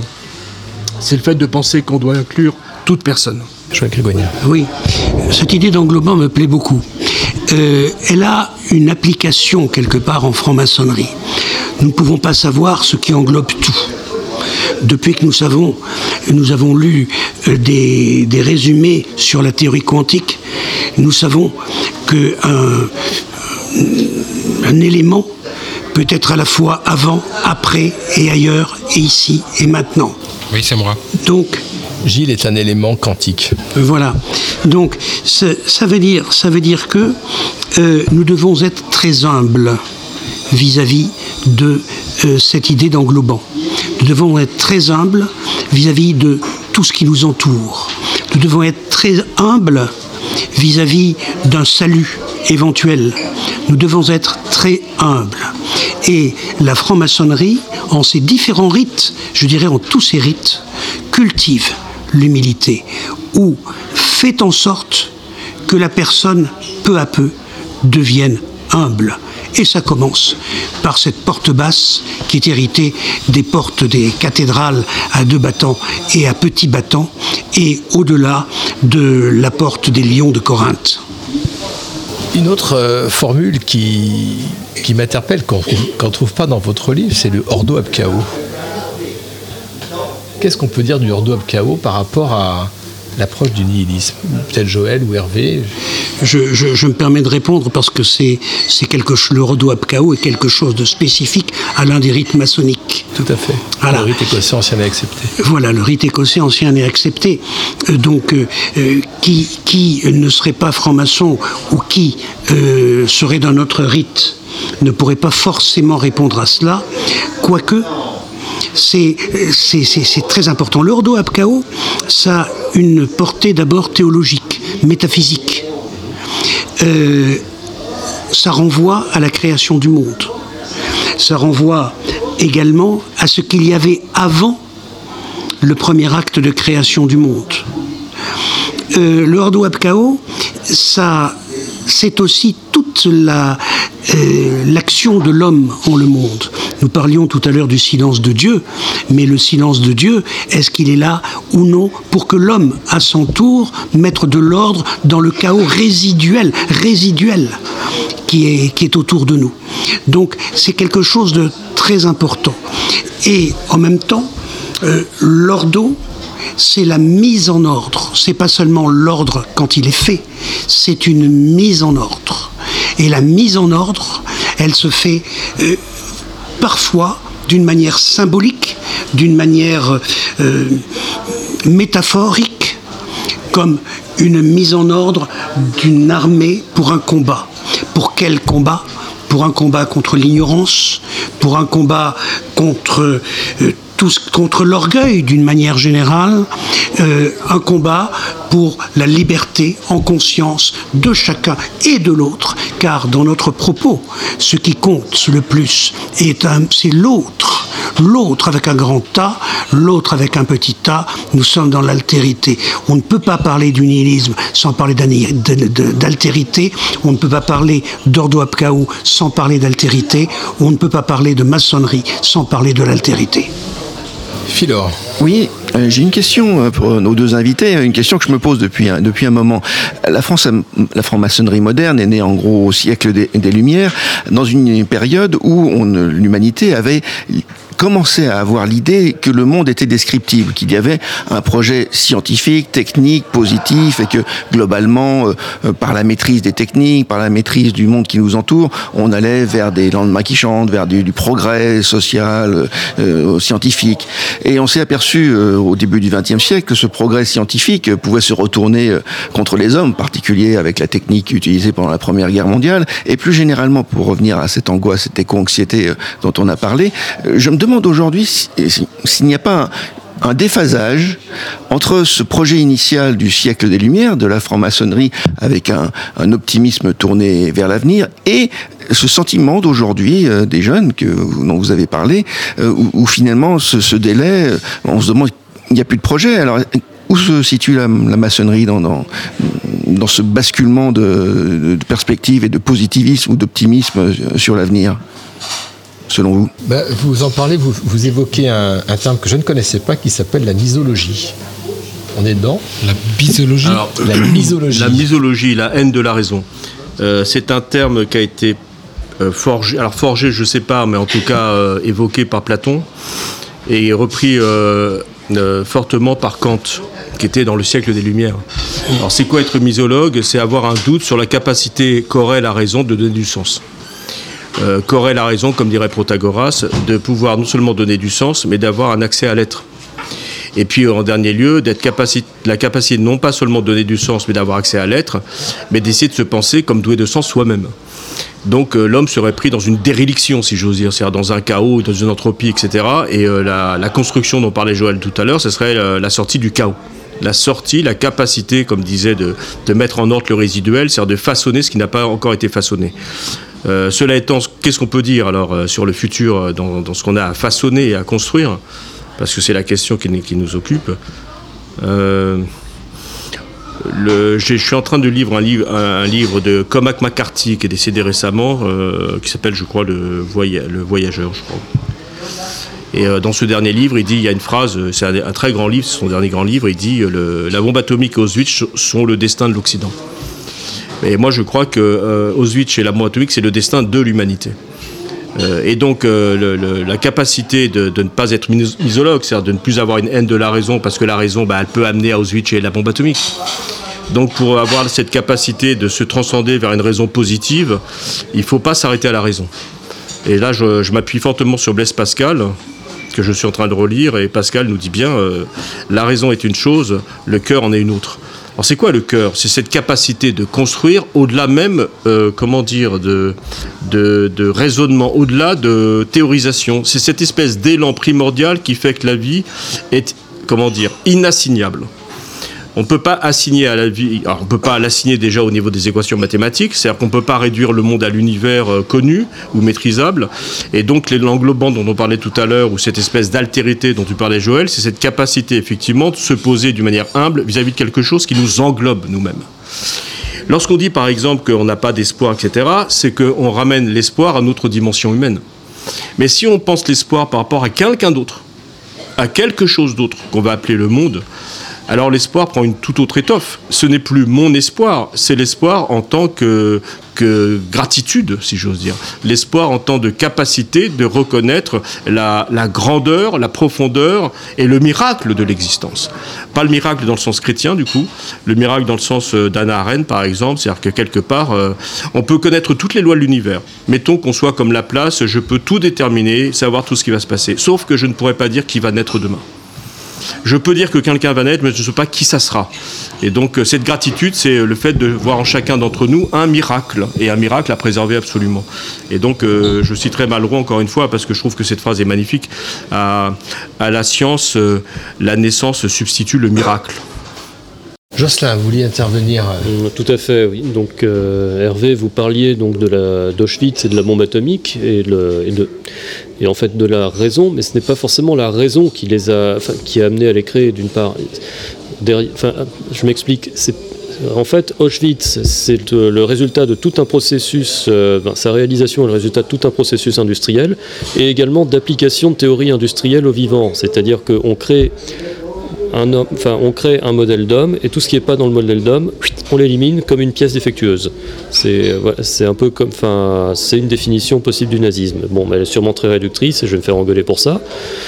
Mais ça reste quand même une, euh, ça reste une logique, mais pas forcément une raison. De même, la bombe atomique, elle est issue de travaux de science, ça reste de la science de la science poussée vers un but politique qui était de disposer d'une arme absolue capable d'assurer la suprématie d'un peuple sur le reste du monde, prétendument au nom de la paix. C'est- une vision qui se défend, mais ça n'est pas de la raison. C'est de la science, c'est de la technique, c'est de l'application de principes industriels, mais en, aucun cas la raison, la raison n'est là. En fait, tout ce, qu'on appelle, appelle raison, euh, c'est de la technique, mais qu'on a travesti avec du sens. Et le fait est que je, crois qu'on fait une grosse confusion entre euh, technique, raison et science. Il y a Étienne Klein qui en parle dans, euh, son ouvrage Court-circuit et qui s'alarme sur l'absolu vide de connaissance de la science. Nous avons tous un smartphone ici. Au- Aucun d'entre nous n'est assez qualifié pour savoir comment ça fonctionne réellement.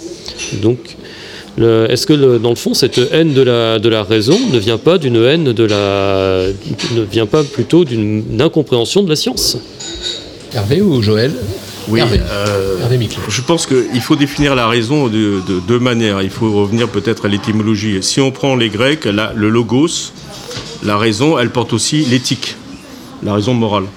Et aussi le sens global de l'univers et notre capacité à, le restituer par notre discours, par exemple. Qui fait dire que le logos, c'est aussi le langage. Et puis il y a aussi le ratio latine, qui est la racine latine, qui, qui signifie calcul. Euh, La science et la technique sont dans le calcul.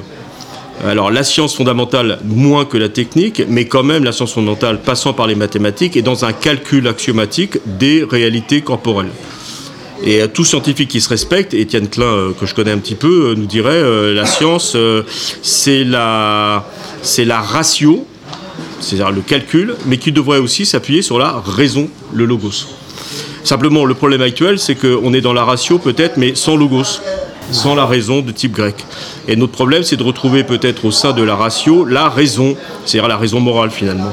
Et ce découplage qui s'est opéré peut-être avec le siècle des Lumières, très paradoxalement d'ailleurs, avec Diderot, etc., qui sont plutôt dans la ratio, dans la maîtrise, peut-être avec Descartes déjà, dans la maîtrise du monde, etc., mais au détriment de cette capacité à penser notre, euh, notre compréhension du monde, cette incapacité à, la, à le ramener à sa juste dimension. C'est-à-dire, on peut comprendre le monde quant à ses lois, etc., mais on ne comprendra pas le monde quant à son existence. Ce qui nous ramène à une humilité. Pourquoi le monde existe-t-il? Déjà, la question est peut-être extrêmement présomptueuse. Mais mettons, pourquoi le monde existe-t-il nous ramène à notre incapacité à répondre au pourquoi de l'existence du monde. Donc, comme on ne peut pas comprendre le monde dans son existence même, mais qu'on peut en comprendre des lois, alors ce dont je ne peux rien dire, comme dit Wittgenstein, ou ce que je ne comprends pas, respecte-le. Joël Grégonia. Oui, d'une manière euh, très beaucoup plus simple, je voudrais revenir sur la franc-maçonnerie pour dire que la franc-maçonnerie fait appel à la raison, elle fait appel à l'intuition, elle fait appel également au cœur. Et ces trois choses sont peut-être légèrement différentes. La franc-maçonnerie du XVIIIe siècle était une franc-maçonnerie essentiellement fondée sur la bienveillance, sur la bienfaisance. La franc-maçonnerie du XIXe siècle a été une franc-maçonnerie plus politique qu'économique. Et les francs-maçonneries d'aujourd'hui, du moins pour les pays francophones que sont la Suisse, la Belgique, le Luxembourg et la France, est un doux amalgame de tout cela. C'est important. Mais il y a un point commun à tout cela. Ce point commun, c'est la vie. La franc-maçonnerie s'attache à la vie. La franc-maçonnerie s'attache au vivant. Et il suffit, pour, euh, euh, sans rien dévoiler, euh, de savoir quelle est l'étymologie du mot Iram ou quelle est l'étymologie du mot qu'on prononce dans certains, rites qui sont ousés ou hochés pour se rendre compte que la vie est là. Ce n'est pas nouveau, les Grecs déjà le faisaient et lorsque les Grecs écrit- écrivaient euh, zeta, c'est-à-dire Z sur une colonne, ils voulaient dire simplement il est vivant et tout est dans la vie. Igor, qui n'a pas pris la parole depuis le début, ce qui est assez étonnant. Igor. Tout à fait. Et je repars de la, de la vie, parce que on est en train de, de parler de, de raison. Euh, moi, je crois que le, monde a perdu la, raison euh, pour passer dans le- l'ultra rationnel. C'est-à-dire que c'est voilà, on fonctionne euh, extrêmement clairement, où on nous dit de, fonctionner comme étant euh, des, sortes d'homo eco- economicus, cette espèce d'être qui, n'existe absolument pas, qui euh, agirait en calculant euh, tout le temps, tout ce qu'il fait, qui chercherait à maximiser son, son utilité, c'est-à-dire son plaisir ultra personnel sous contrainte de budget. C'est la rationalité des, acteurs.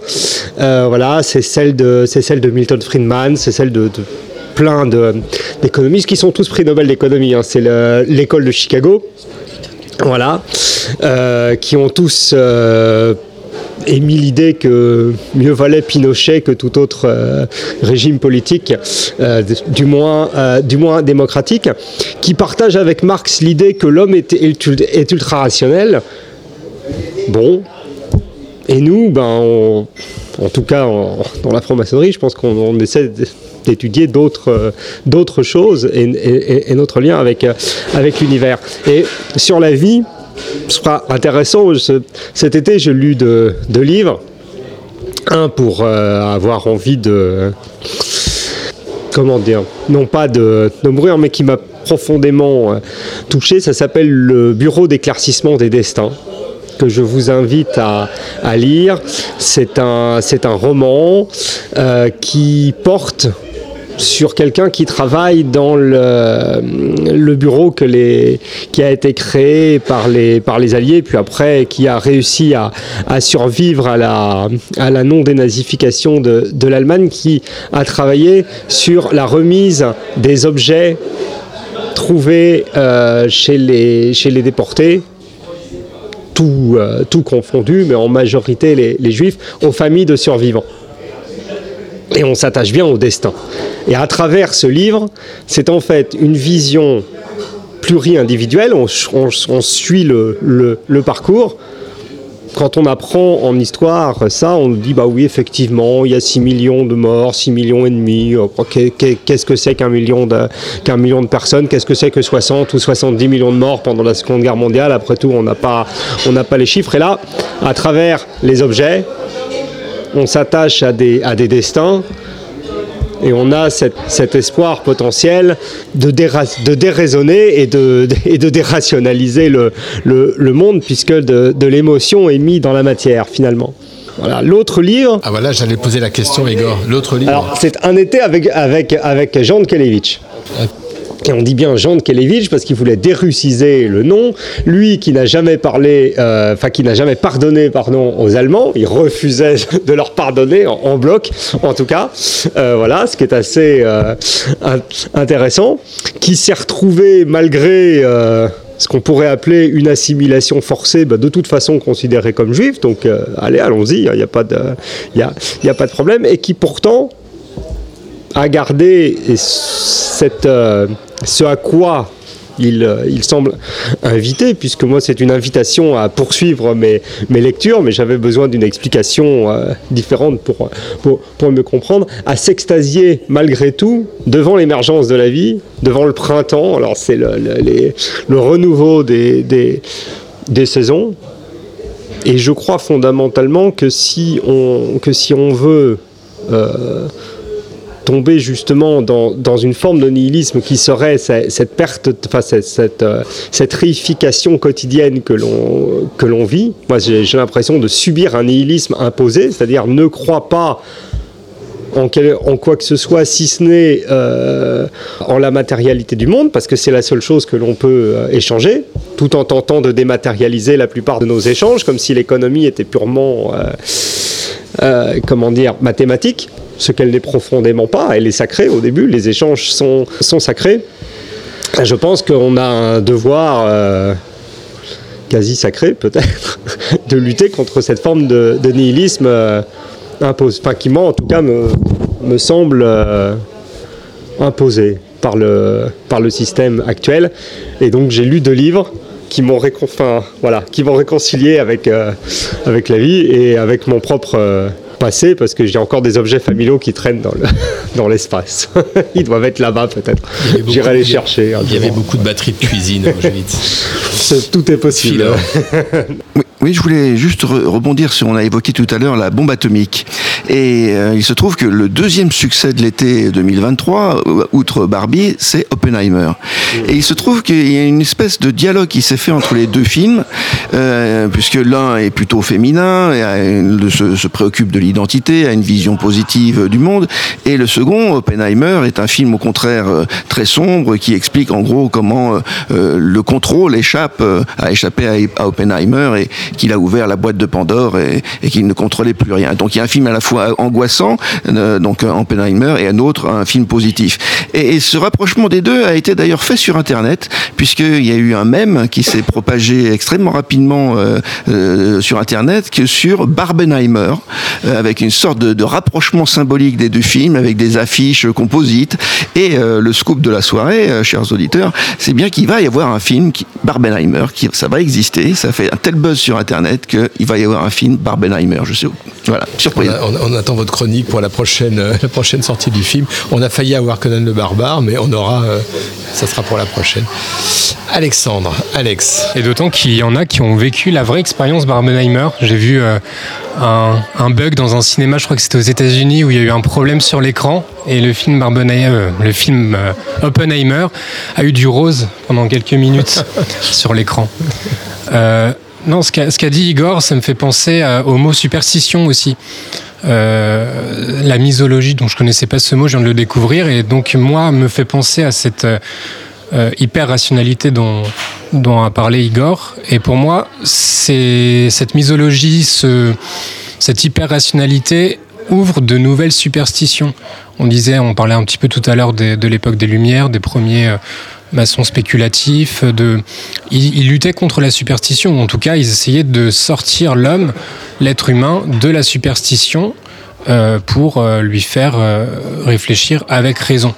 Aujourd'hui, on est, donc comme si la boucle était presque bouclée, on a de nouvelles superstitions. On peut penser au complotisme, on peut penser à toutes ces pensées irrationnelles qui, sous couvert de rationalité, de scientisme, de scientificisme, presque si j'osais un néologisme, euh, on arrive à faire de nouvelles croyances et de nouvelles superstitions. C'est peut-être ça aussi le rôle aujourd'hui du maçon, de lutter contre les superstitions telles qu'elles soient, qu'elles soient d'origine un peu euh, mystique, mais qu'elles soient également d'origine prétendument scientifique. Alors à propos de croyances, j'ai une anecdote. J'étais invité dans une loge de la GLMU. Et à l'issue euh, de, la, tenue, il y avait donc un- des agapes et une sœur, euh, on va dire un peu âgée, m'avait demandé euh, d'où je venais. Bon, je m'étais présenté en loge, mais elle devait peut-être dormir, je ne sais pas. Mais je lui dis, je suis à la Grande Loge de France. Et elle me dit, ah oui, c'est vous qui croyez au grand architecte de l'univers. Alors ça m'a perturbé longtemps d'associer la croyance à cette notion de grand architecte de l'univers. Alors qu'est-ce que qu'est-ce qu'on on peut dire là-dessus? Est-ce que quand on est franc-maçon, en particulier la Grande Loge de France, c'est mon cas, euh, on doit croire au grand architecte Je ne peux pas dire on doit croire à l'existence d'eux, c'est on doit croire au grand architecte. Est-ce que ça, ça veut dire quelque chose ça? Parce que je crois qu'on on- on- on signe une déclaration comme quoi on, euh, on accepte l'existence d'un principe, d'un principe créateur sous le nom du grand architecte de l'univers. Et c'est pas tout à fait la même chose qu'une croyance. Ah ben allez-y Joël, je crois que... oui, euh, ouais, je, je, le- je- je voudrais nuancer, nuancer ce que vous dites.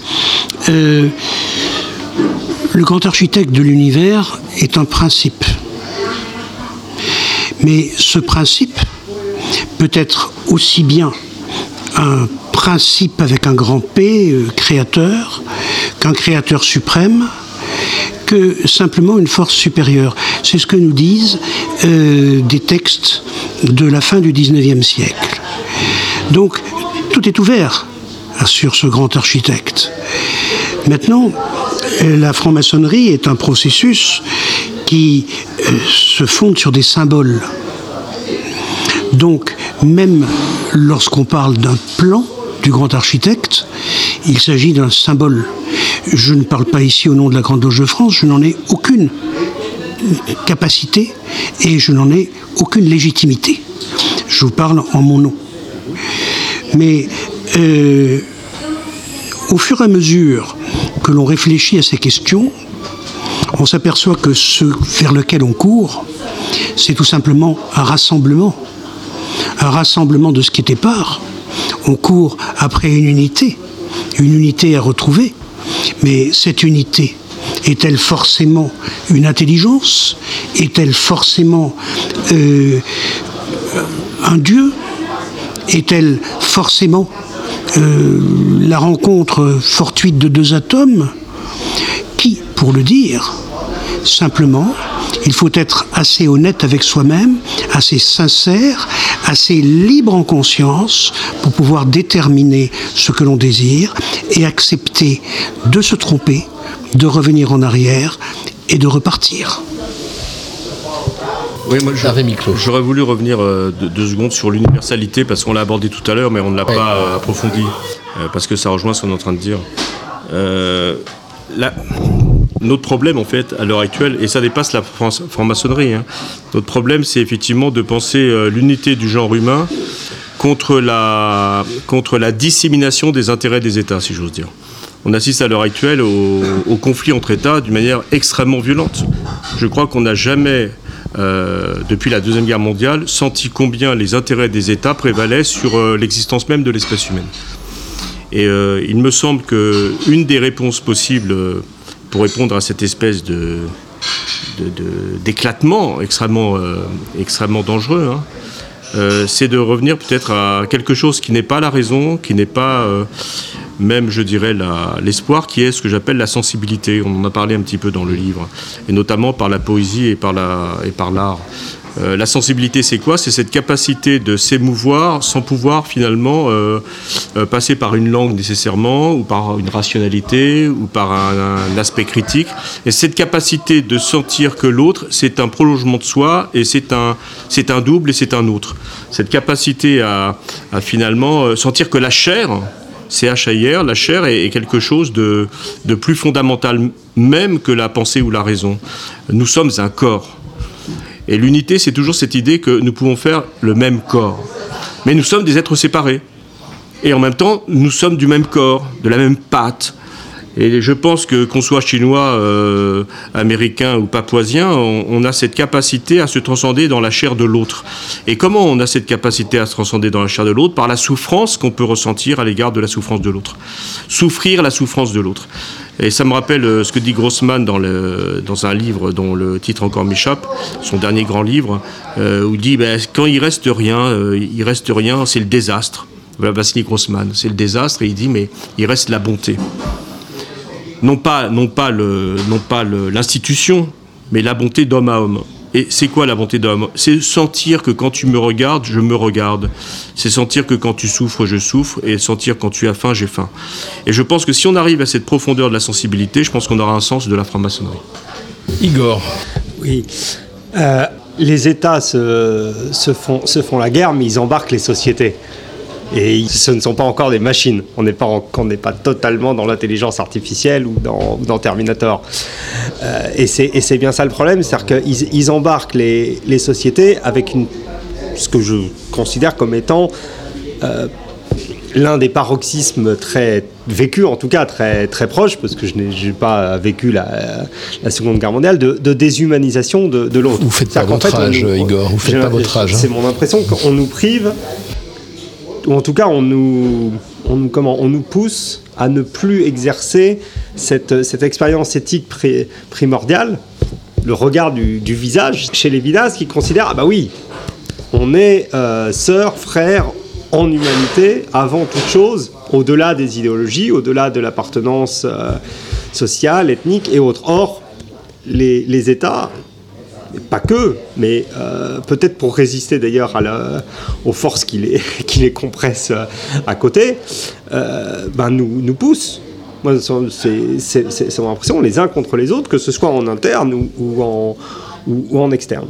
Et je pense que si- s'il y a un rôle à jouer parmi d'autres de, de la franc-maçonnerie, c'est justement de tenter de refaire société cette société des individus, mais des êtres humains aussi. Les, les lumières sont là.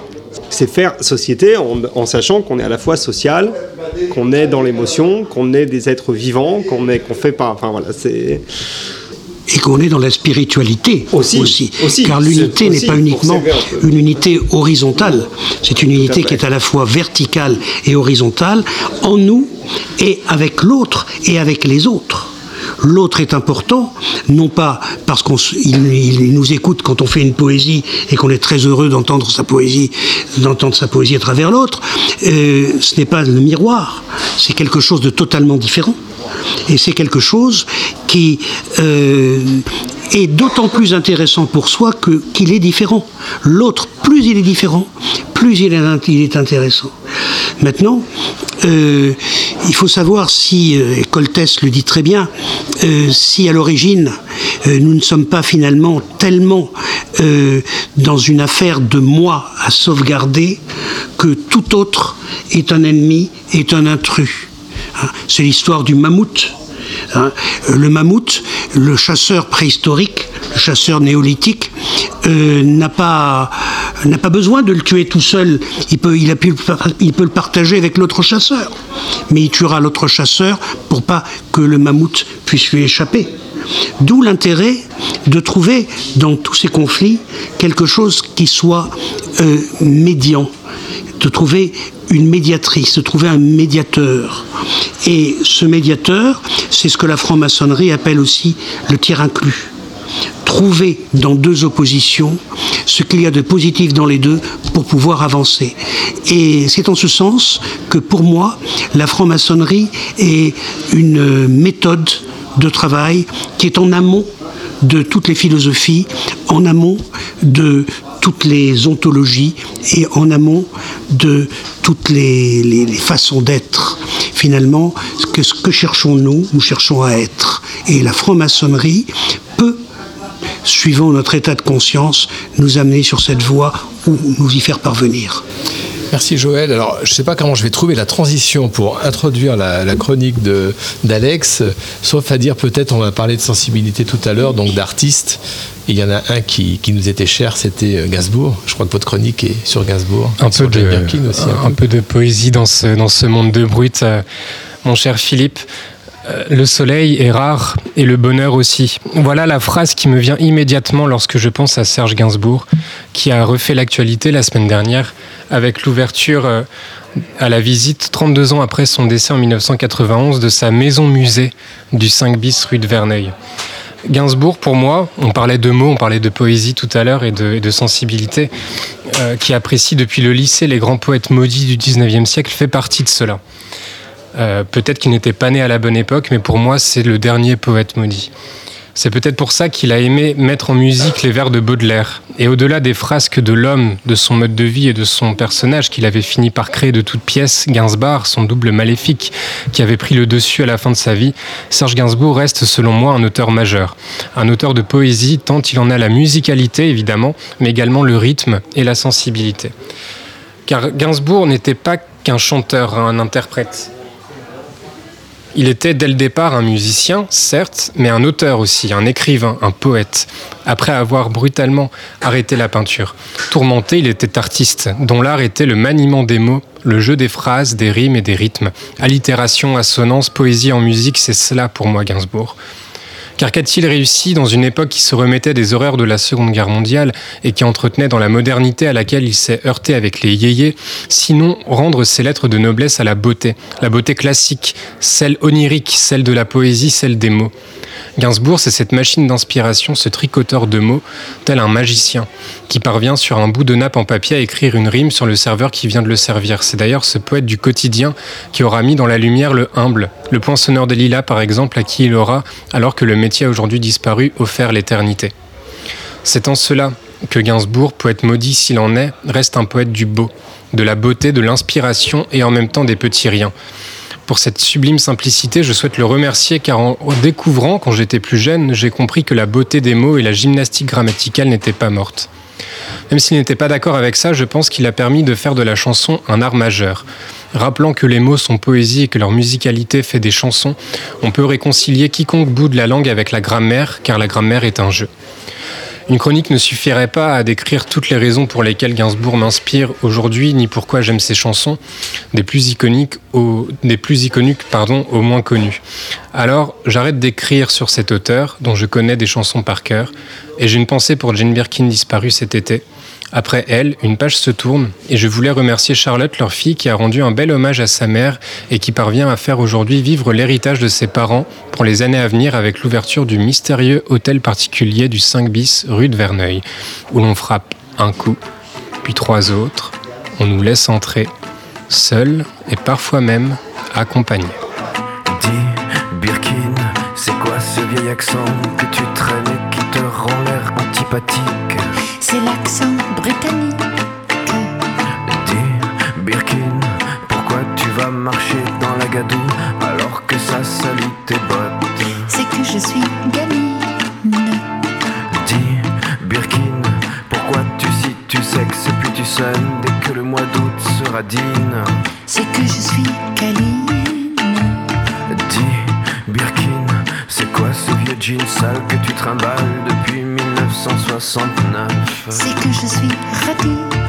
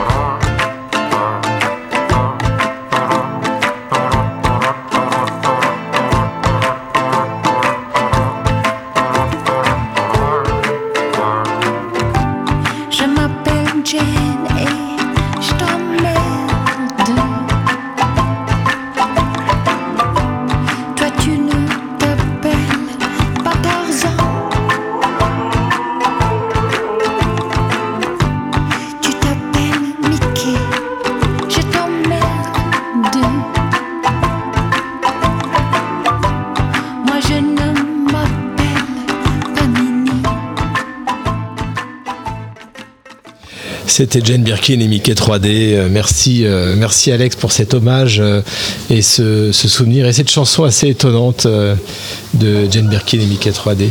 Alors, pour finir, je voulais poser une question à nos deux auteurs. Alors, j'ai cherché longtemps dans le livre. J'ai pas trouvé le mot amour. J'ai pas trouvé le mot amour. Alors j'ai cherché dans le glossaire, il y a un super glossaire de noms propres et de noms communs, et j'ai pas trouvé le mot amour. Et pourtant, il est partout. Mais vous avez, je pensais qu'il y aurait un chapitre nihilisme et amour, quelque chose de cet ordre-là, et il n'y a pas. C'est, euh, certainement pas un oubli. Hervé Miclot. Bah, je crois que si on définit l'amour, c'est qu'on l'a déjà perdu. non, c'est une pirouette, C'est une pirouette, mais voilà, c'est une c'est ce que dire. Oui, oui. Pirouette, non, mais plus sérieusement, euh, non, je pense que la- l'amour dit, la- la- le fait d'écrire un livre à deux est déjà un geste d'amour. Euh, donc, euh, est-ce que c'est utile de le définir et d'en rajouter? Je pense que l'amour est d'autant plus puissant qu'il est discret mais permanent. Je crois que c'était, il est, il est dans le livre, on le sent, on le sent dans la lecture, on le sent dans vos échanges. Joël, sur l'amour, on en a parlé, on a parlé de la On, fraternité, a, on, a on parlé a de l'autre. tellement parlé de l'amour. L'amour, c'est le centre de la franc-maçonnerie. Voilà, c'est le centre du monde, exactement. Merci à tous, merci à nos invités euh, Hervé Miclot et Joël Grégonian. Je rappelle le titre de votre livre, comme on fait dans les bonnes émissions euh, littéraires, Dialogue sur le nihilisme. C'est la collection Quête et spiritualité qui est sous la direction de, Joël Grégonian et c'est chez Numéri Libre. Avant de terminer, je voulais quelques annonces. Tout d'abord, quelques annonces. Elles sont mes annonces, elles sont là. Il y a deux salons deux salons maçonniques. Vous savez que maintenant, euh, toutes les villes euh, de France ont leur salon maçonnique, culturel, leur biennale, etc. Sauf Paris. Sauf Paris, puisque apparemment le salon de Paris euh, qu'on aime bien, qu'on aimait bien, euh, qui se passait à la Bellevilloise les deux dernières années, euh, a quasiment pas survécu au Covid ou à d'autres circonstances. Alors le 6 et 7 octobre prochain, ça se passera à Lyon et plus précisément à Villeurbanne. Et il y aura des, des dédicaces d'auteurs, en particulier Jocelyn qui sera évidemment présent pour dédicacer. Avec vous, Philippe Eh ben moi, je serai que le samedi parce que le dimanche, euh, j'irai visiter Lyon. Tiens, voilà. Dimanche, il faut aller à la messe. Exactement. Alors il y a des conférences, des tables rondes, et euh, c'est à l'occasion, et je le dis pour des, s'il y a des, des profanes qui nous écoutent, et j'espère qu'il y en a beaucoup, euh, c'est l'occasion de mieux s'imprégner de l'esprit de la franc-maçonnerie, de rencontrer surtout des francs-maçonnes et des francs-maçons, et aller discuter avec eux pour savoir qu'est-ce qu'ils font en franc-maçonnerie et est-ce que ça peut leur apporter. Et puis il y a une deuxième, un deuxième événement euh, toujours au mois d'octobre, c'est le, le week-end suivant, c'est à Bordeaux ce coup-ci. Et vous y serez également. Absolument. C'est incroyable, Jocelyn il se déplace partout, c'est fabuleux. Et c'est la cinquième biennale culturelle maçonnique de Bordeaux. Et moi j'y serai pas par contre. ce coup-ci. C'est une biennale dont le terme est très cher cette année puisqu'on parle d'éthique. D'éthique, un enjeu pour demain, c'est le terme exact de la, de la, de, le sujet de cette biennale. Il y a des conférences, des tables rondes, puis vous parlerez de votre livre, vous viendrez présenter votre livre qui Je s'appelle, je présenter mon livre. qui s'appelle L'éthique. L'éthique en franc-maçonnerie. Voilà. Et le tome 2 qui est Éthique et athéisme, construction d'une morale sans Dieu. Il n'est pas sorti celui-là Si, il y a deux ans déjà. Ah d'accord, je l'avais raté alors. Je l'avais, euh, d'ailleurs, on l'avait euh, conçu, On Emmanuel Pierrat et avec- moi, on avait sur fait Radio l'émission Delta. avec Emmanuel Pierrat, effectivement, Et sur la il est télé. né en fait de, ma, de mon premier passage sur Radio Delta où on a parlé d'éthique et d'athéisme. En tout cas, merci, merci à tous, merci à nos chroniqueurs, Philor, Alex, Sophie, notre seule femme, euh, bon, qui n'a pas eu tellement la parole. Un petit mot, Sophie, quand même, pour, pour non, nous mais je fais mon stage avez de troisième là ce soir. Donc euh, pour l'instant, euh, j'observe. C'est stage d'observation. Ces stages d'observation, bientôt chroniqueux sur euh, Radio Delta. Merci Gore, merci Jocelyn et merci Gilles à la technique. Mais de rien, mon cher De nous Philippe. avoir euh, agité ces potentiomètres avec grâce et habileté. Merci à tous. Et nous, on a déjà la carte du restaurant qui vient d'arriver sur la table comme par miracle. Et nous allons choisir un des merveilleux couscous ou une tagine peut-être. Enfin bref, on va aller dîner. C'était vendredi. Vendredi soir, on a le droit au couscous. Bonsoir à tous. Bonsoir à tous.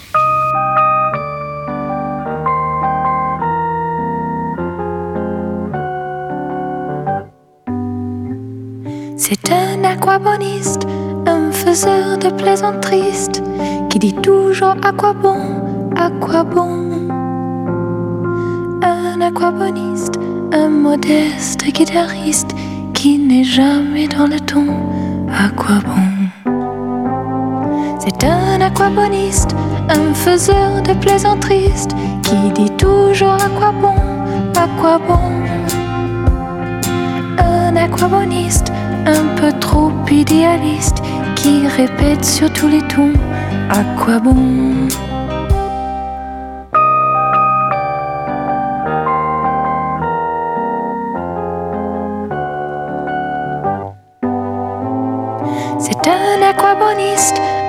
Un faiseur de plaisanteries, qui dit toujours à quoi bon, à quoi bon. Un aquaboniste, un drôle de je m'en foutiste, qui dit à tort à raison, à quoi bon.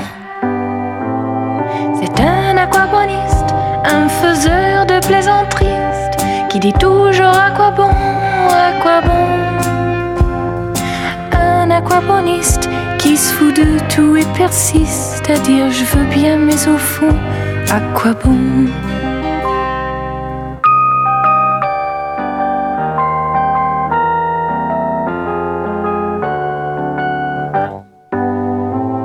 C'est un aquaboniste, un faiseur de plaisanteries qui dit toujours à quoi bon, à quoi bon?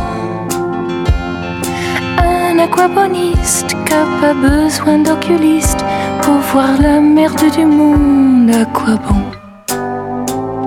C'est un aquaboniste, un faiseur de plaisanteries qui dit toujours à quoi bon, à quoi bon. Un aquaboniste qui me dit le regard triste Toi je t'aime, les autres ce sont tous des cons. Radio Delta.